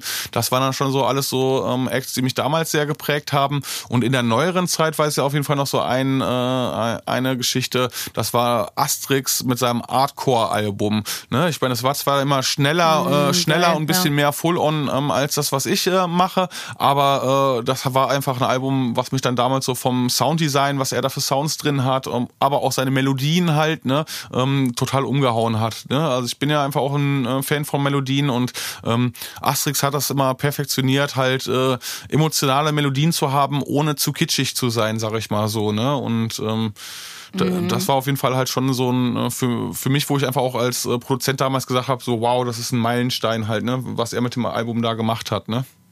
Und äh, ja, das war dann natürlich dann auch für mich dann äh, irgendwann äh, einige Jahre später äh, auch dann ein schöner Moment, ähm, wo Asterix äh, mich kontaktiert hat und ähm, gefragt hat, äh, ob ich einen Remix von ihm machen will und äh, ob er einen Remix äh, von einem Lied von mir machen äh, kann halt. Ne? Und da ist es dann zustande gekommen, dass er dann damals den Remix von Exchange gemacht hat, einen Track, den ich mit Vaishias, dem, äh, dem Owner von Spintwist Records zusammen gemacht hatte, ne? hat Asterix dann geremixed und ich hatte dann von Asterix den Anti-War-Track äh, geremixed und das war natürlich dann schon irgendwo so ein bisschen äh, ein Moment, wo du gedacht hast, so wow, ne? Asterix war dann schon so ein bisschen so Held der Jugend, ne? Und äh, mit dem äh, remixt man sich dann auf einmal gegenseitig, ne? Ist ja auch einfach heute noch der Baba unter den Babas, muss man ja einfach sagen. Ja, und ja. auch einfach so, wo man, denke ich mal, auch wieder sagt, so, okay, ähm, gute Musik ist häufig zeitlos halt, ne? Und äh, das ist bei so den Asterix-Tracks finde ich auf jeden Fall auch so halt, ne? Ähm, ja, das total. ist das einfach du kannst dir die alten Tracks immer noch so anhören, ne? Das hat sich jetzt vielleicht so ein bisschen so in der Klangqualität irgendwie ein bisschen was verbessert über die Jahre halt, ne? Aber was so seine Melodien und seine Sounddesign angeht, ist er halt immer noch State of the Art halt, ne? Mit den alten Tracks halt irgendwie so. Das ist, äh, war damals halt State of the Art und das ist es immer noch, ne? Ja, total. Voll. Wir hatten ähm, im letzten, in der letzten, im Part 1 vom, vom Interview habe ich dir ja die Frage gestellt, wie lange braucht man, um das Genre Psytrance zu meistern? Wie lange hast du selber gebraucht, um das Genre Psytrance zu meistern? Und äh, dass du auch irgendwie gesagt hast irgendwann, dass deine Musik auf so einem qualitativ hochwertigen Level ist, dass du zufrieden bist? Ach, das habe ich immer noch nicht erreicht, ne? also ich sage mal halt irgendwie so, dass ähm, Musik produzieren ist wirklich so ein niemals äh, endender Lernprozess, ne? Dass man einfach auch sagt, so ähm, du bist ja dann im Prinzip eine One-Man-Band ähm, plus halt noch der Techniker, der alles aufnimmt und so, dass es da einfach halt auch so viele Aspekte gibt, wo man sich eigentlich immer weiterentwickeln kann. Und ähm, ich denke mal, das geht mir wahrscheinlich so wie vielen anderen Produzenten auch, dass man immer das Gefühl hat, bei den anderen klingt es besser, ne? Dass man immer denkt halt irgendwie, oh nee, das bei mir, das ist aber nicht so gut wie bei den anderen, sag ich mal so, ne? Und äh, deswegen, das ist, ähm, äh, man kann sich immer wieder irgendwie verbessern, so was Melodien angeht, denke ich halt irgendwo so, ne? Dass da ja auch immer wieder der, der Versuch ist halt irgendwo, ja, neue Melodien zu erschaffen, die man halt vorher äh, noch nicht äh, benutzt hat, ne? Und ähm, dass man da dann vielleicht auch versucht, dann komplexere Melodien äh, äh, zu erschaffen. Ähm, ja, aber auch einfach halt so die, ähm, die ganze Produktionsqualität. Das ist natürlich dann doch auch immer wieder so ein Thema, was über die Jahre immer wieder halt irgendwo so ein Schub hat, ne, durch irgendwie technologische Verbesserungen in Hardware, Software, äh, dass man da sagt, okay, man will wieder dazu lernen, dass man halt einen besseren Klang äh, hinbekommt, ne? Dass man dann eigentlich auch immer sagt, so, okay, ich war jetzt vielleicht ähm, mit dem Lied, was ich vor fünf Jahren äh, produziert habe, war ich mit dem Klang äh, am Ende zufrieden, als es veröffentlicht wurde und habe gedacht, ja, es klingt jetzt gut für die jetzige Zeit, aber fünf Jahre später sagst du dann doch wieder schon so, ja, es klingt aber schon ein bisschen oldschool halt, ne? Mm, mm. Und wie siehst du da so quasi deine persönliche Entwicklung als Künstler auch? Also wir haben ja auch in der letzten Podcast-Folge darüber geredet, dass man halt irgendwann auch so seinen uniken Style halt als Künstler finden sollte. Wie lange hast du selber gebraucht, um deinen musikalischen Stil, sag ich mal, zu finden oder auch irgendwie zu definieren in dem Sinne? Ja, von sich selbst kann man das vielleicht auch mal schwer sagen halt, ne, wann der Zeitpunkt war, dass man andere genau, sehen das ne? häufiger oder eher. Aber ja, ich denke mal, es war halt einfach so, dass ich dann vielleicht auch schon recht schnell den äh, meinen eigenen Sound gefunden habe, weil einfach damals halt viel weniger Samples ähm, auf dem Markt war, die man benutzen konnte und man halt ja viel schneller selber mit Synthesizern ähm, seine eigenen Sounds äh, geschraubt hat. Und dass man dadurch natürlich zwangsläufig dann halt schneller ähm, ja, seinen eigenen Trademark-Sound entwickelt. Und das ist ja im Grunde auch das, was ich ja so sagte, so ein bisschen mhm. ähm, eigentlich die Falle, in der vielleicht jetzt Newcomer so ein bisschen sind in der heutigen Zeit, dass du dann einfach, wenn du ein paar Psytrance Sample Packs äh, dir äh, runterlädst und äh, ne, noch ein paar Vocal Sample Packs, dann kommst du, kannst du schon relativ schnell äh, halt eine gute Qualität äh, hinbekommen aber es klingt dann halt auch relativ beliebig, ne? Und du musst dann einfach, hast die Gefahr, dass dann halt, wenn du dir ein geiles Vocal äh, äh ausgesucht hast von dieser Vocal-CD oder von diesem Vocal-Pack, ähm, dass es dann halt auch viele andere benutzen in ihren Tracks, ne? Und ähm, ja, mit den Synthi-Sounds genauso, ne? Wenn du dann halt irgendwo ein, äh, von einem erfolgreichen Produzenten halt, ne, der vielleicht sein eigenes Sample-Pack rausgebracht hat, ähm, von dem das benutzt, dann kannst du dir eigentlich sicher sein, dass es dann halt in ganz vielen anderen Liedern zu hören ist, ne? Und ja, dann hast du dann halt schnell vielleicht eine gute Qualität erreicht, ne, aber halt bis weit davon entfernt einen eigenen äh, Sound äh, zu erschaffen. Also ist das denn sehr auffällig, sage ich mal, in der heutigen Zeit, wo viel Sample Packs und sowas halt auch benutzt werden? Du kriegst ja direkt die Tracks, bevor sie an die breite Öffentlichkeit geraten. Hörst du das schon viel, dass sich viel quasi so überlappt oder viele Sounds auch irgendwie gleich sind bei unterschiedlichen Künstlern? Oder wie ist da so das dein Empfinden? Auf jeden Fall, also ich habe es auf jeden Fall jetzt, sag ich mal, auch schon ähm, ohne zu übertreiben gehabt, dass ich dann im Endeffekt halt äh, dann auch dann eher so Newcomer, dass ich da ähm, das gleiche Vocal in, von fünf verschiedenen Leuten gehabt habe ne, und im Prinzip dann halt fünfmal Mastering gemacht habe für fünf verschiedene Tracks, aber alle mit dem gleichen Vocal-Sample drin. Ne? Und äh, dass es dann aber halt auch wirklich dann, sag ich mal, nicht nur irgendwie ein Vocal-Sample ist, wo ein, zweimal in der Stelle vom ganzen Track irgendwie die Stimme kommt, sondern wo es dann wirklich die Hauptidee ist, ne, wo dann halt irgendwie die äh, dann wirklich Gesang ist, der dann im, im Break und im Hauptpart dann halt lange mitläuft, ne? Und äh, das ist dann natürlich schon, finde ich, recht kritisch halt irgendwie, ne? Mhm. Sehr unique an der Stelle. und ähm, mich würde aber auch nochmal interessieren. Also ich sag mal, wenn man jetzt so seinen Stil gefunden hat als Künstler, ne? Also sollte man dann den auch, auch auf jeden Fall konstant verfolgen? Oder wie stehst du selber auch dazu, irgendwie mal abweichende Projekte, sage ich jetzt mal, zu releasen, wo die Leute vielleicht sagen, das ist, klingt aber jetzt gar nicht nach Audiomatic. Wenn du jetzt nach persönlichen Befinden irgendwie, also ist jetzt ein bisschen sehr abstrakt, aber wenn du jetzt mal einfach Bock auf ein Full-On oder Psytrance Release hättest, so. Also das mal als Beispiel. Wie, wie stehst du dazu?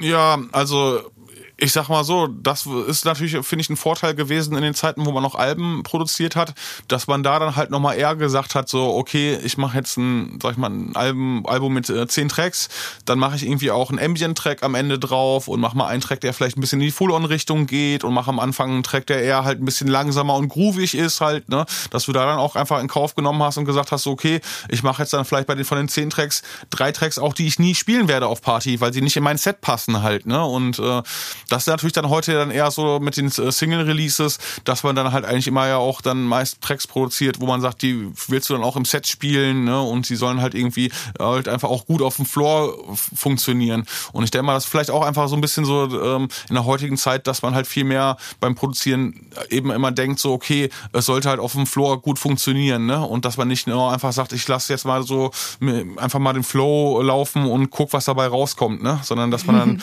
häufig dann immer schon halt, ne, ähm, in verschiedenen Parts im Track, ne, ob das Arrangement ist oder halt welche Sounds du findest, wie du Kick und Bass machst, dass da immer häufig dann der Hintergrundgedanke schon ist, ne, es soll auf dem Floor funktionieren. Mm, ja, voll. Und ähm, wenn wir jetzt mal wirklich so davon ausgehen, ähm, Also man hat einfach mal Bock auf was anderes. Also man ist klassischer Progressive Trance Producer und hat schon Bock, irgendwie mal so in die Psytrance-Richtung zu gehen. Ähm, sollte man sich einen zweiten Alias einfach direkt machen oder kommt es auch darauf an, wie häufig man dann im Endeffekt released?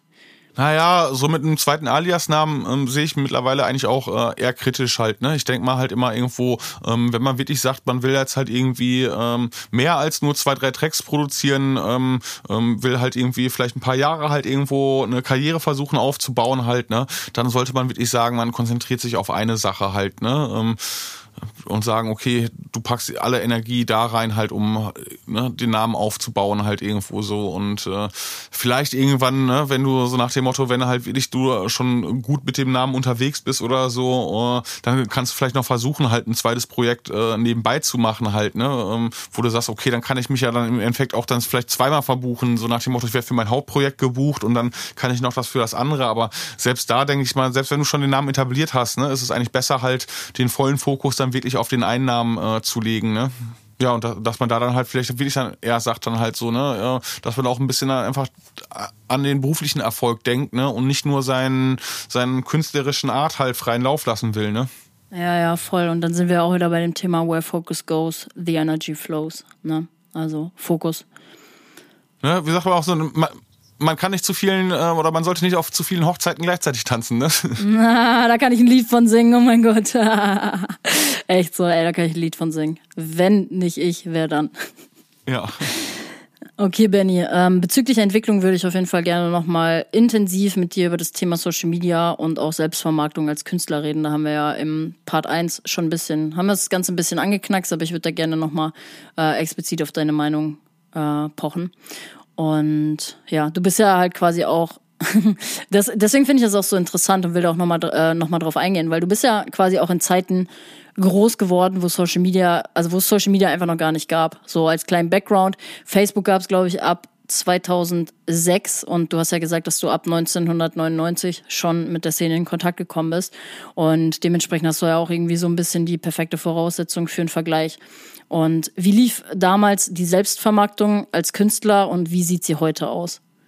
Ja, also 99 auch, wo wir dann im Prinzip für die Werbung, äh, Werbung für die Party dann gemacht haben, wo ich den ersten Gig hatte. Ähm, da gab es dann noch äh, eine Website, www.scheishop.com, die gibt's mittlerweile, glaube ich, auch nicht mehr, ähm, wo man halt einfach. Hey, ich muss kurz, muss kurz ein, eingrätschen. Mit, äh, sowohl mit Mike als auch mit ähm, Sam habe ich tatsächlich ein Interview für meine Bachelorarbeit gemacht. Ach so. So, weil die halt so die Pioniere ja. quasi auch waren ähm, und war super, super interessant. Deswegen, das musste ich einmal kurz reinwerfen. Jetzt kannst du wieder weiterreden. Aber da konnte man ja in dem Sinne halt einfach nur eine Party eintragen halt, ne? Das war dann immer noch so, ja, nicht klassisch so Social Media halt, ne, sondern eher so eine Infoseite und wo dann halt dann ja von dem Seitenbetreiber dann halt noch vielleicht Sachen eingefügt wurden.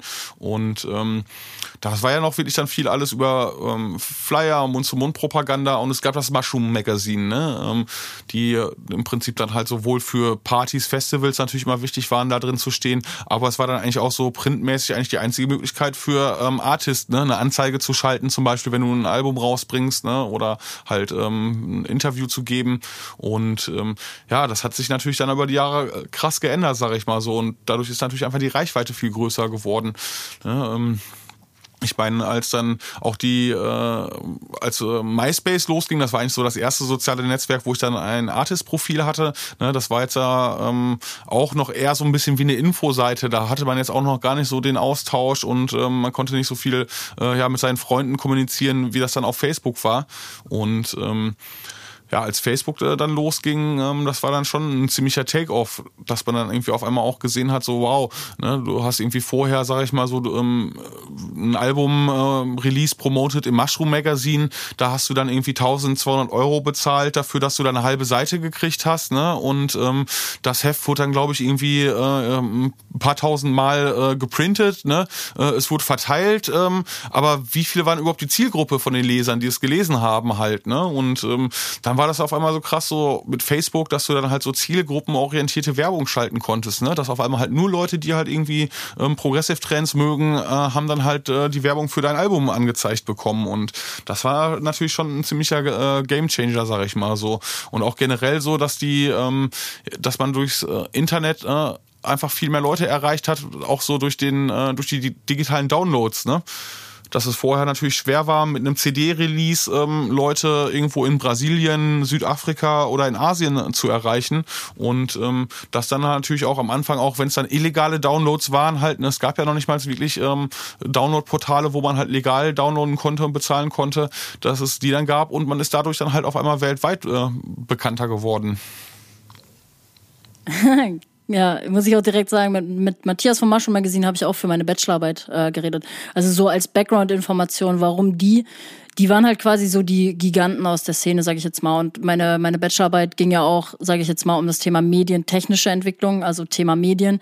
So, damals hatten wir halt Printmedien noch, so, Printmedien und ähm, Thema Internet war halt auch so, wenn man mal ganz an den Anfang geht, ähm, super prägnant, sage ich jetzt mal. Und so die Medien, sage ich mal, die damals wichtig waren für die, für die Szene, waren halt einfach die einzigen, so Chai Shop, Mushroom Magazine und Goa Base auf denen. Und ähm, war auch ein super, super interessantes Gespräch. Ihr findet auch den Link zu meiner Bachelorarbeit unten in den Show Notes. Und ähm, an der Stelle würde mich noch interessieren, wie sah denn damals so eine professionelle Vermarktung, sage ich jetzt mal, als Künstler aus und wie sieht sie heute aus? Also was hat sich da getan und was waren so die größten Unterschiede oder sind die größten Unterschiede heute?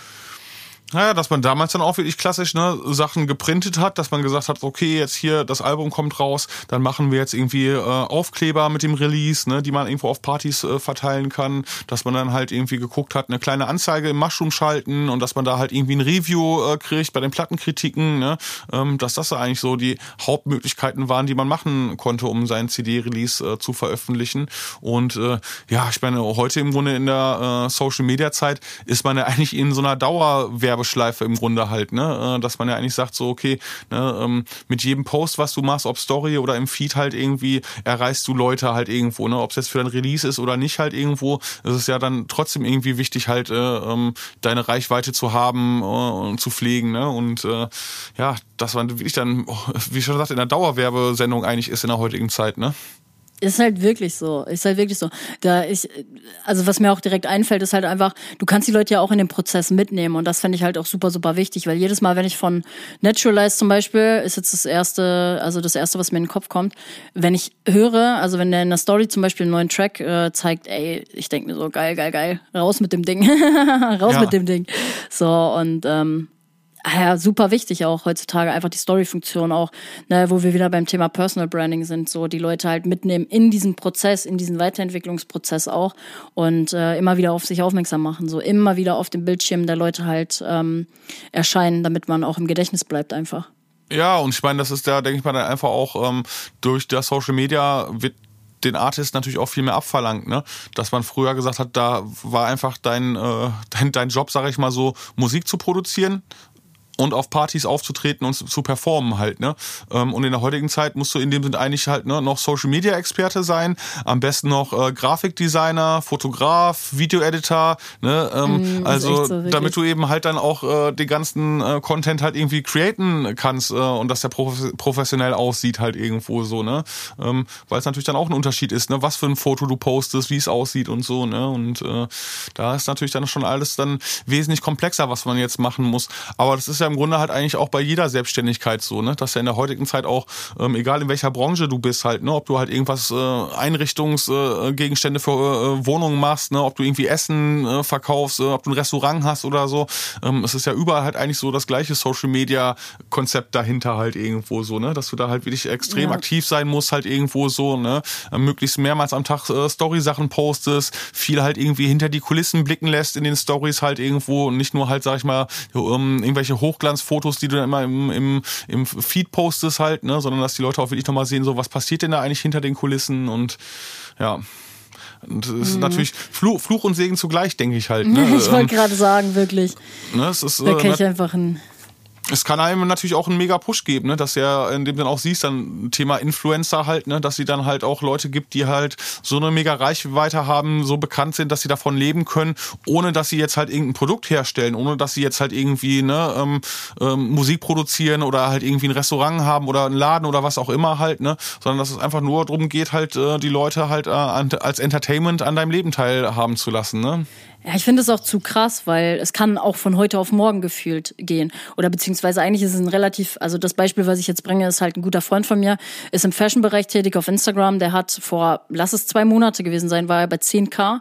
Und durch die Reels, durch die richtigen Reels und das, was auf Social Media und auf Instagram vor allem im Fashion-Bereich funktioniert, ist er jetzt, hat er vor zwei Tagen, hat er eine Story gepostet, ist auf 100k hochgegangen. Und das ist unfassbar krass. Also du kannst ja von heute auf morgen einfach so ein Internetstar, sage ich jetzt mal, werden, auch mit TikTok, weil TikTok ist halt auch, ne, du kommst kostenlos an so eine heftige Reichweite, wenn du das richtige Konzept fährst, so. Und deswegen ja. ist es halt auch super, super, super wichtig, da irgendwie auch einen Hintergedanken zu haben und auch zu wissen, was funktioniert auf Social Media und darauf aufbauend dann im Endeffekt auch die Formate zu bilden. Genau, und ich denke mal, das ist ja auch zum Beispiel im, selbst im kommerziellen Musikbereich, äh, ne, dass irgendwie in der heutigen Zeit, ja, wenn du auf einmal irgendein ähm, TikTok-Video, YouTube-Video hast, was viral voll durch die Decke geht, da kannst du da wirklich über Nacht äh, zum Star äh, werden halt, ne? Und äh, früher, denke ich mal, war so klassische Werdegang halt im Musikbereich, ne, dass dann halt so ein Major-Label dann erstmal äh, ein Release von dir in Deutschland ausprobiert hat halt, ne? Und ja, wenn das dann erfolgreich war, haben sie sich unter Vertrag genommen und dann, ähm, wenn die nächsten Releases auch erfolgreich waren. Dann wurde dann vielleicht mal halt äh, England noch irgendwie als Markt dazu genommen ne? und ähm, ein paar Länder und äh, ja, in den USA hörte es dann schon auf, da hatte ja eigentlich schon fast kein Deutscher mehr halt irgendwie ähm, Erfolg, sag ich mal so. Ne? Und selbst für England, da musste es ja schon wirklich was Besonderes sein.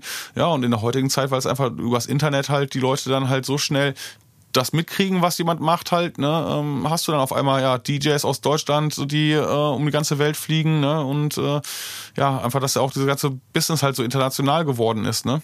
Ja, total. Oder halt bestes Thema TikTok, was halt auf TikTok auch super gut funktioniert, ist halt auch einfach, sind die Festivalvideos. Ist so. Also generell auf Social Media funktionieren einfach die Festivalvideos, weil die Leute auch einfach Bock auf die Tracks haben. Weil das ist ja auch ein gutes, also ein gutes Beispiel, sage ich jetzt mal so. Wenn du ein Video hast von einem, von einem Festival, von einem Gig oder was auch immer, wo du einen neuen Track quasi hast.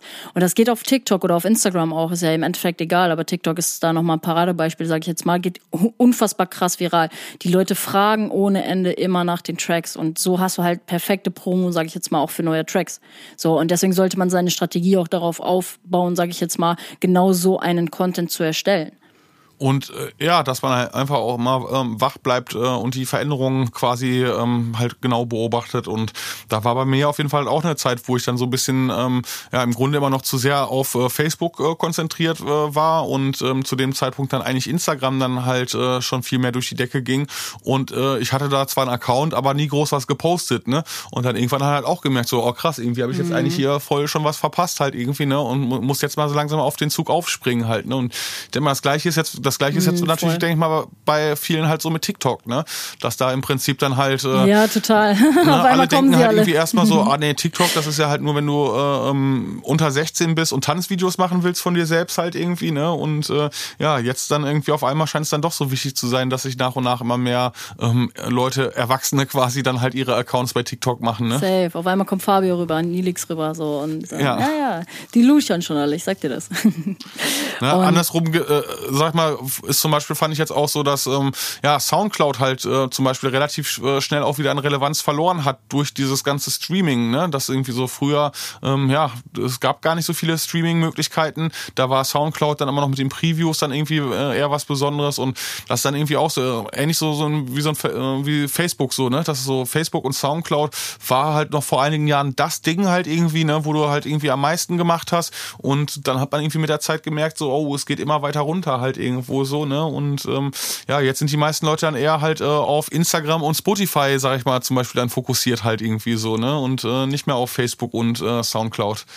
Ja, alleine deswegen ist es halt auch super, super wichtig immer, also ne, weil in meinen Coachings ist es ja halt auch so, dass wir also für meine Klienten mache ich je nach Bereich. Ich hatte jetzt vor kurzem auch äh, einmal einen im Bereich Finanzen und einmal eine Fashion Brand auch, habe ich begleitet. Und es ist immer, es kommt immer darauf an, was du machst, sage ich jetzt mal. Weil das Thema mit dem, also mit Soundcloud, kann ich in dem Sinne, sage ich jetzt mal, widerlegen, indem ich das auf mich selber quasi ähm, beziehe. Weil ich habe ja vor, wann war das? Ich glaube im April habe ich angefangen, meine Sets hochzuladen und habe halt eine unfassbar große Reichweite ähm, auf Soundcloud jetzt auch auf, äh, ähm, aufbauen können durch die Sets. Weil die Leute, und ja. da kommt halt dieser Clou, weil das ist halt das Geile vom Algorithmus, sage ich jetzt mal. Die Leute haben die Sets gefeiert, die sind irgendwie mittlerweile, ich weiß nicht, 20.000 Streams oder so haben wir und davor war halt gefühlt tote Hose bei mir auf Soundcloud. Und dementsprechend das Format mit den Sets, das ist perfekt für Soundcloud. Und das Gute ist mhm. an der Geschichte, die Leute, die die Sets hören, sind vom Algorithmus danach auf den Podcast gekommen. Weil der Podcast wächst hier seit April tatsächlich auch unfassbar doll. Also wir hatten, glaube ich, letzten Monat sind, glaube ich, 2500 dazugekommen und äh, diesen Monat, also jetzt heute haben wir den 16. Juni, ähm, auch irgendwie schon 900 und dementsprechend ist für mich, also für meine Arbeit, für meine Produkte, für meine Dienstleistungen, was auch immer, Soundcloud mega perfekt und auch YouTube merke ich jetzt gerade, weil YouTube discover ich auch jetzt so seit ja. seit ein paar paar Wochen und ich gucke ja auch einfach immer so. Ich, also ne, mir ist es auch wichtig, meine eigenen Erfahrungen zu machen und das dann auch weiterzugeben. Und ich habe jetzt das erste Set quasi auch, also dementsprechend bei den Sets YouTube und und Soundcloud super, super gut. Ähm, das erste Set ist jetzt quasi auch auf 15k, glaube ich, hochgegangen, so vom Algorithmus. Und ich habe auch gemerkt, da, da kommt echt viel bei rum, auch was Follower angeht, also bei YouTube jetzt. So und ähm, dementsprechend ist es immer super, super wichtig zu gucken, was biete ich an und welche Plattform ist für mich die richtige. Und deswegen konzipieren wir quasi bei mir in den Coachings auch eine multiple Social Media Strategie auf denjenigen angepasst. So, weil es ist immer super, super wichtig, so, sage ich mal, zwei Main-Plattformen zu haben und dann den Content zu recyceln. Und da ist es einfach zu wichtig, also wichtig zu gucken, welche Plattformen sind für mich die richtigen und wo erreiche ich im Endeffekt auch meine Zielgruppe am besten mit, ne?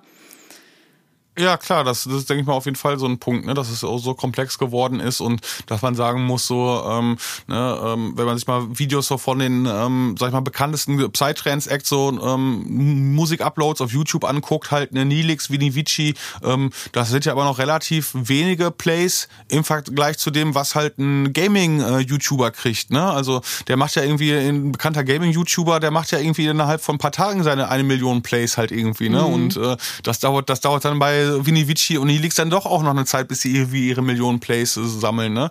Da ist dann wiederum eher so, ja, da geht's dann eher bei denen äh, auf YouTube, ach, äh, auf ähm, ähm, Spotify ab halt, ja, ne? dass voll, die voll. da halt irgendwie dann relativ schnell ihre Plays äh, sammeln. Ne? Und äh, deswegen denke ich mal, ist zum Beispiel auch immer, ja, so YouTube jetzt irgendwie so für einen Psytrance-Artist ähm, jetzt nicht so das Wichtigste, äh, wo man so sehr sich drauf äh, fokussiert halt. Ne? Und ähm, ja, immer eine Frage, ne?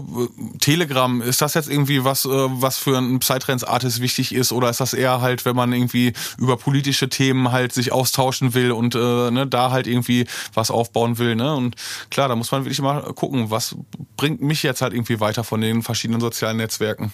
Ja, ich sag mal, also was Thema YouTube angeht, ist es natürlich halt auch einfach so, man muss ja, also man, man muss es nicht nur aus der Sicht der Selbstvermarktung betrachten, sondern auch aus Thema Werbung, sage ich jetzt mal. Also Themengebiet Werbung. Weil es gibt natürlich auch die Möglichkeit halt, dass man ne, sich ein Placement, sage ich jetzt mal, auf einer großen Seite irgendwie kauft, entweder auf YouTube, also dass man da den Track quasi platziert, oder halt genauso auch ist es auf Instagram und Co. Es gibt genug große Themenpages im Psytrance-Bereich, wo man sich heutzutage auch Werbung kaufen kann kann.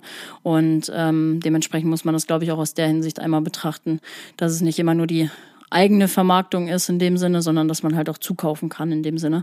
Und da muss man halt auch einfach gucken, was das Richtige ist, weil das ist, glaube ich, einfach das, da ist so die Quintessenz liegt so da drin. Was ist für mich das Richtige? Auch einfach mal Dinge auszutesten, so, weil ich sag mal auch, was Thema Content Creation angeht, ist es halt, oder sehe ich das auch oft im, im Social Media Game, dass viele Leute auch einfach ich sag mal, nicht so ansprechenden Content, sage ich jetzt mal, haben. Und äh, Werbeanzeigen zum Beispiel auf Facebook, das sehe ich bei mir in der Agentur immer, so es, es ist alles, es steht und fällt mit dem Content-Piece, was du nach draußen ähm, spielst, sage ich jetzt mal. Und je professioneller das Ganze aussieht, desto mehr hast du im Endeffekt auch davon. Ja klar, und ich meine, äh, da kann man vielleicht nochmal als Beispiel bringen, hier, es gibt ja den Artist Eclip ähm, aus Serbien, der jetzt auch so in der ganzen Corona-Zeit halt ähm, viel so Tutorial-Videos äh, gemacht hat, ne? Und ähm, da halt im Prinzip versucht hat, ein bisschen noch ein ähm, Business aufzubauen. Und das ist natürlich wieder ein Thema, was äh, super ist für YouTube, ne? Dass du sagst, okay, wenn du da dann halt so ein paar Teaser von der ähm, von dem Stunde Material, was du verkaufen willst, ne, dass er dann da immer schon so Teaser oder ähm, paar andere einzelne Themen dann immer so auf YouTube dann halt äh, hochlädt, ähm, das ist natürlich der perfekte Platz, ne? weil da dann auch dann einfach, ja, die Leute dann von vornherein, wenn sie irgendwas wissen wollen über Musikproduktion, dann ist dann häufig dann erstmal YouTube halt irgendwie so der erste äh, Platz, wo man sucht, ne? Und eben nicht Instagram oder äh, Facebook, sage ich mal so. Und ja, voll, voll. Aber da ist natürlich auch, ne, er hat, hat sich natürlich auch direkt dann eine gute Mühe gegeben, dass es in dem Sinn halt eine professionelle Produktion ist, ne? Dass du dann auch wirklich dann halt irgendwo schon in der heutigen Zeit, glaube ich, auf YouTube sagen musst, wenn du da halt ähm, Content hochladen willst, so in dem ähm, YouTuber-Style, dann musst du halt auch wirklich schon halt äh, gute Kameras haben, perfekten Ton, den Schnitt halt irgendwie professionell machen und so, ne? Da kann man nicht wirklich einfach nur so sein iPhone nehmen, irgendwas reinreden und das hochladen halt, ne? Ja, genau, das ist es halt so, weil auf, auf YouTube ist halt auch die Leute sind so verwöhnt, was, was das halt einfach angeht. Und wenn du das Ganze nicht professionell machst, dann brauchst du halt auch erst gar nicht starten. so. Aber genau das untermauert halt genau das, was ich auch meinte. So, man muss halt auch gucken, worauf hat man Bock. So, ich zum Beispiel habe keinen Bock auf Video. So, ich könnte natürlich den Podcast auch als Videoformat ausspielen, aber Punkt Nummer eins, Thema Where Focus Goes, Energy Flows. Wenn ich das auch noch als Projekt mache, so kannst du voll knicken. Und ich bin, ich habe auch gemerkt, ich bin eher der der Sprechtyp. So, ich liebe Kommunikation, ähm, aber also vor der Instagram-Kamera mit Story und so, also mit den Leuten sprechen, das ist alles entspannt. Aber ich hätte nicht so Bock auf so YouTube-Format. Und das ist halt genau das. Es gibt für jeden die richtige Plattform, das richtige Format. Und man muss halt einfach gucken, worauf hat man Bock und welche Plattform ist dementsprechend auch die richtige für einen. Ja, definitiv. Und genau bei der Thematik sind wir nämlich jetzt auch nochmal äh, bei der Frage, welche Plattform äh, oder welche Plattformen sind deiner Meinung nach die wichtigsten für die Selbstvermarktung als Künstler? Naja, als Künstler ganz klar ist, denke ich mal, immer noch Instagram äh, die Nummer eins, ne? Ähm, dass man da halt irgendwie aktiv ist. Ähm, ja, Facebook aber vielleicht auch immer noch nach wie vor. Ich meine, ich mache es mittlerweile immer so, dass ich dann automatisch eigentlich die meisten Sachen immer nur äh, auch auf äh, Facebook reposte, die ich auf Instagram äh, poste. Auch wenn der Algorithmus das halt nicht so gerne sieht, ne?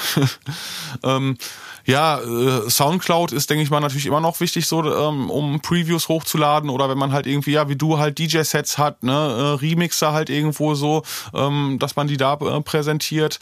Und äh, ja, Spotify ist natürlich halt in der heutigen Zeit äh, äh mit das wichtigste Portal, um wo halt äh, die Musik gehört wird, ne? Dass man da dann irgendwie guckt, äh, sein Portal halt, äh, sein Profil auf äh, Spotify halt irgendwie auch ein bisschen verwaltet, ne? Da irgendwie Fotos hochlädt und das alles schick macht.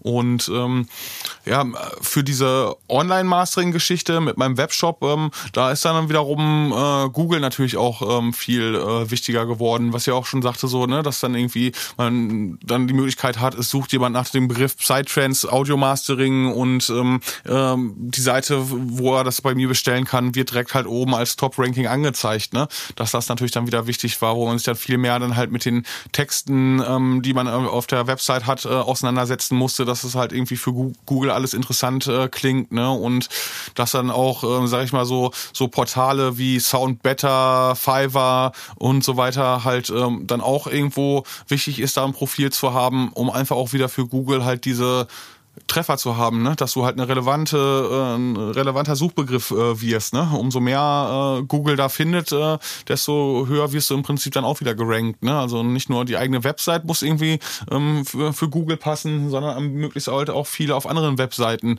Auch dass man dann zum Beispiel dann halt irgendwo in einem äh, Audioforum äh, halt äh, unter seinem Namen halt Audiomatic dann in dem Fall Audiomatic Mastering postet. Ne? Und ähm, das ist dann natürlich dann wieder ein bisschen komplexer, halt diese, diese Webshop-Geschichte sage ich mal so, zu promoten. Weil es ist natürlich auch immer schwieriger, halt irgendwo ähm, Leute auf eine externe Website zu bekommen. Wenn du halt irgendwo in Social Media aktiv bist, halt irgendwie so, ne, und du schickst, willst da einen Link äh, von außerhalb platzieren, ähm, ist natürlich viel schwieriger, als wenn du einfach äh, was halt in dem Netzwerk äh, postest, was da bleibst, ne? Ja, voll. Und da ist halt Suchmaschinenoptimierung auch einfach das Stichwort, sage ich jetzt mal, ne? Du hast ja, du, deine URL lautet ja auch Audiomatic Mastering, ne? Audiomatic-mastering.com, ja. Ja, voll. Und da hast du ja auch das suchmaschinenoptimierte Keyword auch schon mit drin. So, wenn, nur, wenn du nur Audiomatic hättest, dann wird das ja gar nicht gerankt werden. Und genauso die gleiche Geschichte zählt halt auch beim Podcast. So, ich habe Ich hätte Trans Talk einfach nur Trans Talk nennen können.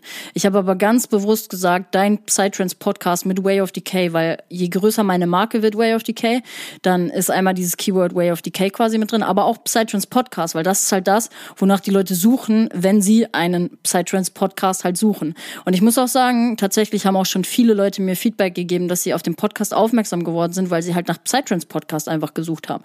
Genauso wie wenn es jetzt naja, ich sag mal, wenn wir jetzt im Techno-Bereich wären, dein Techno-Podcast mit Way of Decay.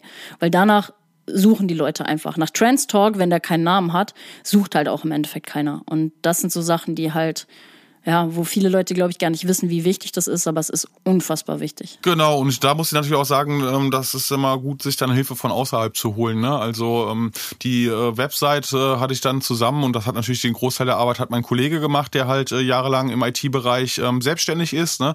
Und der hat mir mich natürlich überhaupt erstmal halt quasi da ein bisschen gebrieft halt, ne? wie wichtig halt diese ganze Suchmaschinenoptimierung ist, wenn man eine eigene Website betreiben will mit einem Shop.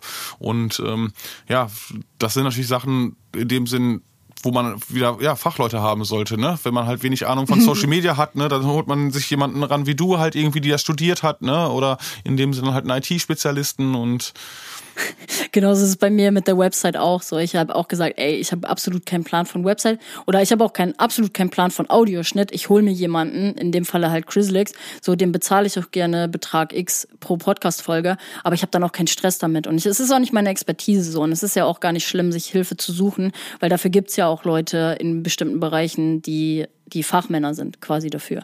Ja. Und ähm, ja, jetzt haben wir viel über dieses ganze Thema Social Media gequatscht.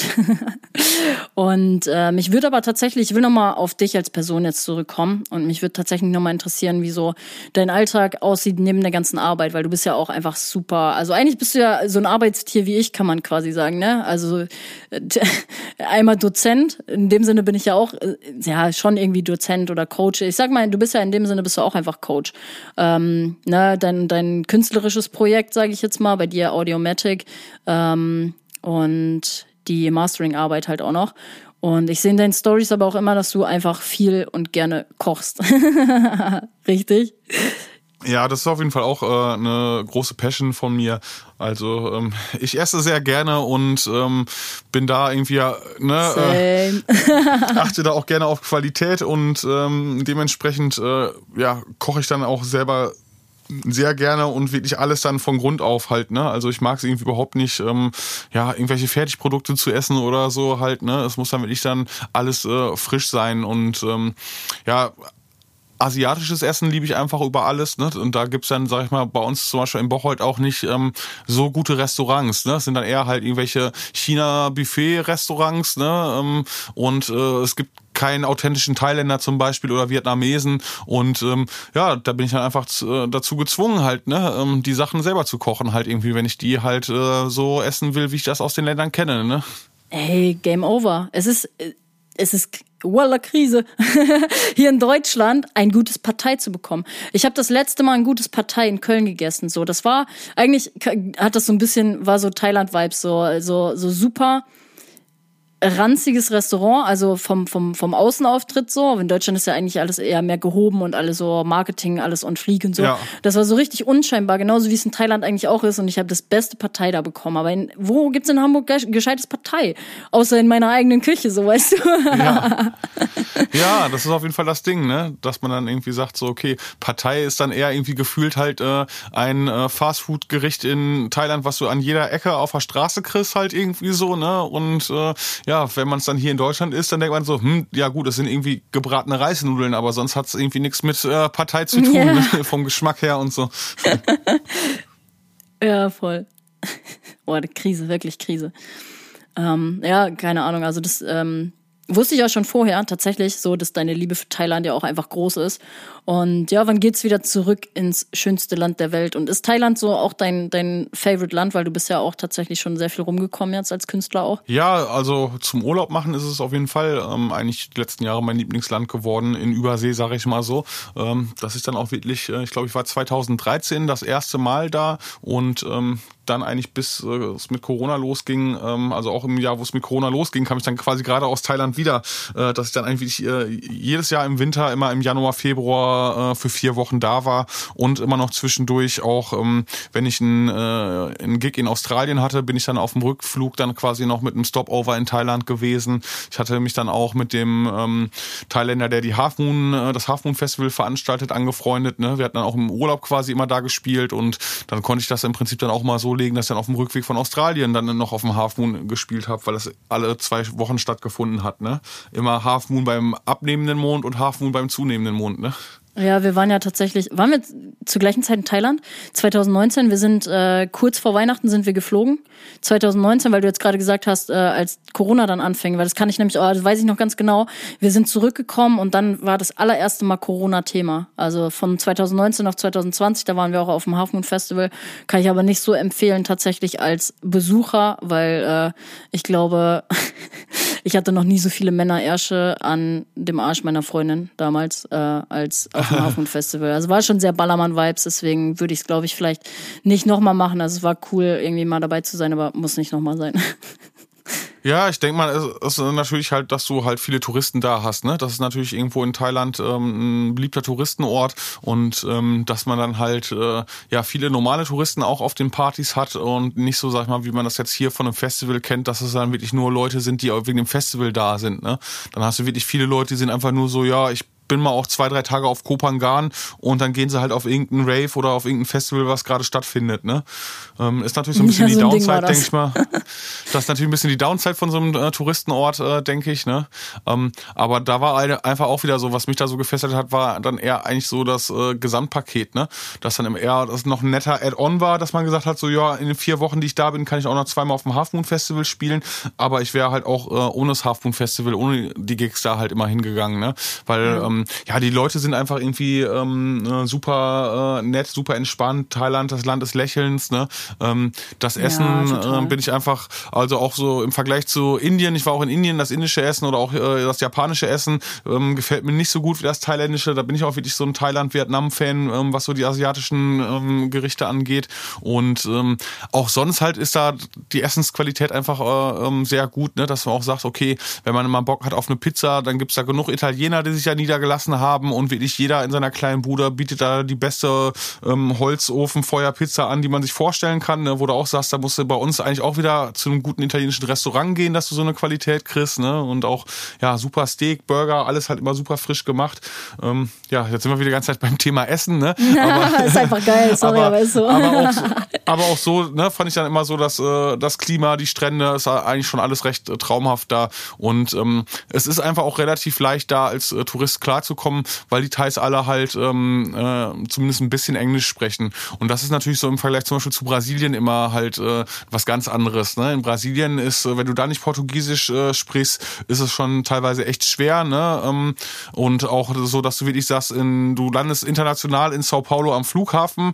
Ne? Natürlich die halt bei der internationalen Airline arbeiten, die sprechen noch alle Englisch, aber dann musst du weiterfliegen, noch in eine andere brasilianische Stadt mit einer lokalen Airline und willst da einchecken und die sprechen schon nur noch Portugiesisch, ne? obwohl sie halt bei der mhm. Airline am Flughafen arbeitet, halt irgendwo so. ne Und äh, das ist natürlich so, das würde ich mir auch für den Urlaub ein bisschen schwieriger vorstellen halt, ne? wenn dann wie ich dann äh, sagst, okay, dann bist du dann vielleicht in Gegenden halt, wo eben keiner Englisch spricht halt, ne? Und äh, dann musst du da versuchen, mit Händen und Füßen dich zu unterhalten. Ich meine, ich habe es ja auch gemacht, ich war schon mal da halt irgendwie, ne? aber das ist natürlich dann durchgehend auch äh, präsent halt, ne? Dieses Kommunikationsproblem in Brasilien. Mm, voll, voll. Und was würdest du sagen, schönster Ort in Thailand? Kopangan, oder? Ja, auf jeden Fall, weil ich denke mal, es ist ja natürlich auch noch für Thailand ist es ja eigentlich sogar noch einer der Orte mit wenig Touristen ne? und wenig äh, Ballermann-Flair. also ich meine, ich war ja gar nicht irgendwo in Pattaya und so. Ähm, Phuket, da gibt's ja genug Gegenden, wo ja eigentlich so der Mainstream-Tourismus eigentlich mehr äh, vertreten ist, sage ich mal so, ne? Mhm. Also auch immer, wenn man, ja, wenn man sich hier mit Thailändern unterhält, halt irgendwo, ne, und die, die dann äh, hören so, ach, du warst auch in Thailand und die dann fragen dann, wo warst du denn? Und dann sagt man Kopagan, ach so, ja, das ist ja ganz ruhig da und ach, die kleine Insel halt, ne. Ja, aber ich fand's halt auch super geil, weil ich finde, die Insel ist halt auch so, so einen richtig besonderen spirituellen Charme. So überall so Yoga-Zentren. Und ich fand den Vibe am, am schönsten. Also wir waren auf Koh Samui. Koh Tao war auch wunderschön, hatte ich eine wunderschöne Erfahrung auch, wo wir schnorcheln waren, bin ich mit so einer fetten Schildkröte einfach, boah, locker eine Viertelstunde irgendwie so einen Meter Abstand ähm, geschwommen und es war unfassbar krass. Aber Kopangan hat mich auch am meisten gecatcht, echt am meisten gecatcht. So wunder, wunderschöne Insel, wunderschöne Vibes, gute Restaurants, gutes Essen, gute äh, Streetfood Markets. ja, Mann. Aber ja, ich bin mir noch nicht 100% sicher, ähm, ob ich jetzt in diesem Winter, also wenn dann wieder Januar, Februar äh, dahin fliege halt, ne, ist natürlich immer noch alles jetzt wieder ein bisschen mit ähm, Krieg äh, und äh, nächste Corona-Welle und so. Jetzt äh, finde ich immer noch alles so ein bisschen so unsicher, dass ich jetzt nicht das Gefühl habe, ich muss jetzt schon den Flug buchen für irgendwann Januar, Februar. Ne, aber äh, es war jetzt auch ein guter Freund äh, von mir, war mit seiner Freundin wieder ein paar Wochen da, ähm, Anfang des Jahres und ähm, sie sagten, es war, war traumhaft. Ne? Also mit einer der besten Thailand-Aufenthalte, die sie gehabt hätten, mhm. ähm, weil es eben vielleicht ein bisschen ruhiger war. Und ähm, was aber auch interessant war, er sagte, er war dann auch am Ende auf Kopangan und äh, in den ganzen Jahren auf Kopangan haben sie nie so viele Schlangen, ähm, Skorpione, Spinnen und so äh, gesehen in ihren Zimmern gehabt wie jetzt, ne? Weil jetzt mhm. einfach durch die ganze Zeit, wo so wenig Tourismus da war, hat die Natur sich mehr oder weniger halt wieder ein bisschen ähm, ausgebreitet halt ja, irgendwo krass, so, ne? Krass. Und Safe. Krass, ja, voll, macht Sinn. Alright, dann äh, würde ich sagen, wir haben noch zwei abschließende Fragen auf dem Zettel und unter anderem einen Ausblick auf den Festivalsommer. Also, wie sieht's bei dir aus mit Bookings für diesen Festivalsommer? Wo können wir dich dieses Jahr noch sehen? Ja, dieses Jahr sieht natürlich äh, viel besser aus als die letzten Jahre, ähm, dank äh, der Sommerpause von Corona mehr oder weniger. Und ähm, ja, als nächstes bin ich äh, am nächsten Wochenende auf dem Burning Mountain Festival in der Schweiz. Dann steht noch ähm, das Traumwelten Open Air an im Juli und das Stampfnacht Open Air. Dann bin ich auch noch auf dem CU Festival in Freiburg, ein ganz schönes Day Festival am Strand von einem, von einem See. Und ähm, ja, ich bin dann auch nochmal in der Schweiz auf dem Phoenix Festival und ähm, Endless Summer in Hamburg. Ne? Hamburg steht natürlich auch noch zweimal auf dem Programm. Jetzt auch im Juli auf Verbotsparty Spirit of Goa und dann Endless Summer Closing steht noch an. Und ja, auf jeden Fall einige Gigs noch, wo ich mich drauf freue. Geil. Ja, ich denke, wir sehen uns safe Bootsparty. Ich muss das bei, bei mir noch platzieren in meiner Crew, aber ich hätte schon wieder Bock auf eine Bootparty mal wieder, weil die Boot, Bootspartys auch einfach super geil sind. Ende Summer sowieso, Edelfettwerk, pure Liebe seit Tag 1. Und auf dem Stampfnacht, äh, Open Air sehen wir uns tatsächlich auch. Ja, aber cool, dann, dann laufen wir uns auf jeden Fall noch ein paar Mal über den Weg diesen Sommer, ne? Ja, ja, safe, auf jeden Fall. Meine, ich werde zu dir, zu dir aufschauen. Du bist so ein Riese, ne? Wie, wie groß bist du? Ich bin nur zwei Meter groß, gar nicht so groß. locker easy, locker easy. Ich bin nämlich so eine kleine Wurst. Kann ich mal direkt zu dir aufschauen. Das, das sieht man aber auch, dass du einfach so ein Riese bist, finde ich. Sieht man äh, safe. Ist das, ist das nervig manchmal eigentlich? Ach, eigentlich nur im Flugzeug, ne? Also beim Auflegen wahrscheinlich auch eher besser für den Rücken, oder nicht? ja, gut, ne? Ich meine, natürlich habe ich auch, auch schon oft über die Jahre gehabt, ne, dass dann halt äh, in irgendwelchen kleinen Clubs äh, dann im Prinzip die Deko dann halt so aufgebaut war, dass ich dann halt eigentlich nur vor die Deko geguckt habe, ne? Oder sowas, sowas kommt natürlich schon äh, zwischendurch vor, ne? ja, ja, geil. Alright, last but not least, wie siehst du die Entwicklung der Szene? Und was wünschst du dir für die Psytrance-Szene? Naja, ich denke mal, die Szene vor, ähm, vor Corona ähm, war eigentlich äh, durchgehend im Wachstummodus über die Jahre. Ne? Es haben sich immer mehr Subgenres entwickelt, ähm, hat sich natürlich auch immer mehr halt auseinanderentwickelt, ne? dass es natürlich dann halt immer schwieriger wurde, manche Subgenres miteinander zu vergleichen äh, auf, oder auf einer Party äh, zusammenzubringen, sage ich mal so. Ne? Und äh, und ich denke mal, jetzt wird es natürlich erstmal schwer für die Szene halt so, ja, jetzt wieder diesen äh, Neustart äh, hinzukriegen. Ne? Ähm, natürlich wissen wir jetzt auch nicht, wie wird das Rest des Jahres aussehen, aber ich denke mal, jetzt ist natürlich schon so mit den ganzen ja, steigenden Preisen, manche Partys hatten auch irgendwie weniger Gäste als vorher halt, ne? dass es schon so ein bisschen erstmal eine Herausforderung wird, wieder ähm, ja, an alte Zeiten anzuknüpfen. Ne? Mhm. Mhm. Alright, dann sind wir durch. Ich würde sagen, wir haben's. oh mein Gott. Ich glaube, ich habe ich habe wirklich, wir haben das, wir haben ja jetzt gerade beide Parts aufgenommen. Wir haben um 10 Uhr angefangen, wir haben jetzt halb zwei. Aber ähm, ich bedanke mich auf jeden Fall sehr, sehr, sehr doll bei dir, weil ich glaube, das ist mit ähm, also wenn nicht sogar das Interview mit dem meisten Mehrwert, beziehungsweise beide Podcast-Folgen. Ähm, und deswegen geht mein Dank auf jeden Fall an dich. Und ich spreche auch mal für die Community, weil es echt super viel Mehrwert mit dabei gewesen. Und ähm, ich freue mich auf jeden Fall, dich auch persönlich kennenzulernen. Dann sehen wir uns auf der Stampfnacht Bootsparty und Endless Summer. Dann sehen wir uns diesen Sommer noch mal ein bisschen und dann quatschen wir mal persönlich. Und genau, ich sage in dem Sinne, see you on the dance floor. Danke und Freunde der Sonne, auch euch, see you on the dance floor. Ja, ich sag auch vielen Dank für das nette Gespräch. Wir hätten jetzt echt noch ein bisschen weiter plaudern können, ne? Aber ja, dann würde ich sagen, dann machen wir Stopp für heute und wer weiß, vielleicht werden wir dann irgendwann noch mal in ferner Zukunft noch mal einen Podcast zusammen machen, ne? Ja, ich würde mich auf jeden Fall sehr freuen, weil, weil, also echt, man hat ja auch, glaube ich, gemerkt im Interview selber, dass wir sehr auf einem Vibe waren. Oder ähm, ja, wenn wir uns mal privat sehen, kochen wir mal füreinander. Oder vielleicht sehen wir uns Fall. auch eines Tages in Thailand, nobody knows, ey.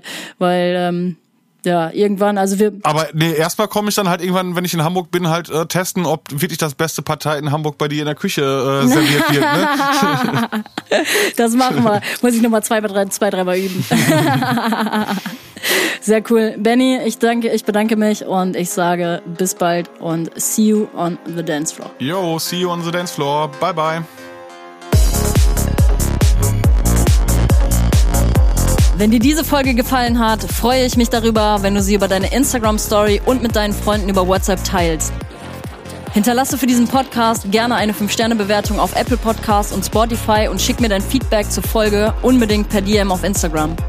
Wenn du auf der Suche nach geilen Klamotten für die Festivalsaison, Partys oder den Alltag bist, dann check gerne mal meine Fashion Brand Psyworld Clothing auf Instagram aus oder im Onlineshop auf www.merchbros.de slash Psyworld.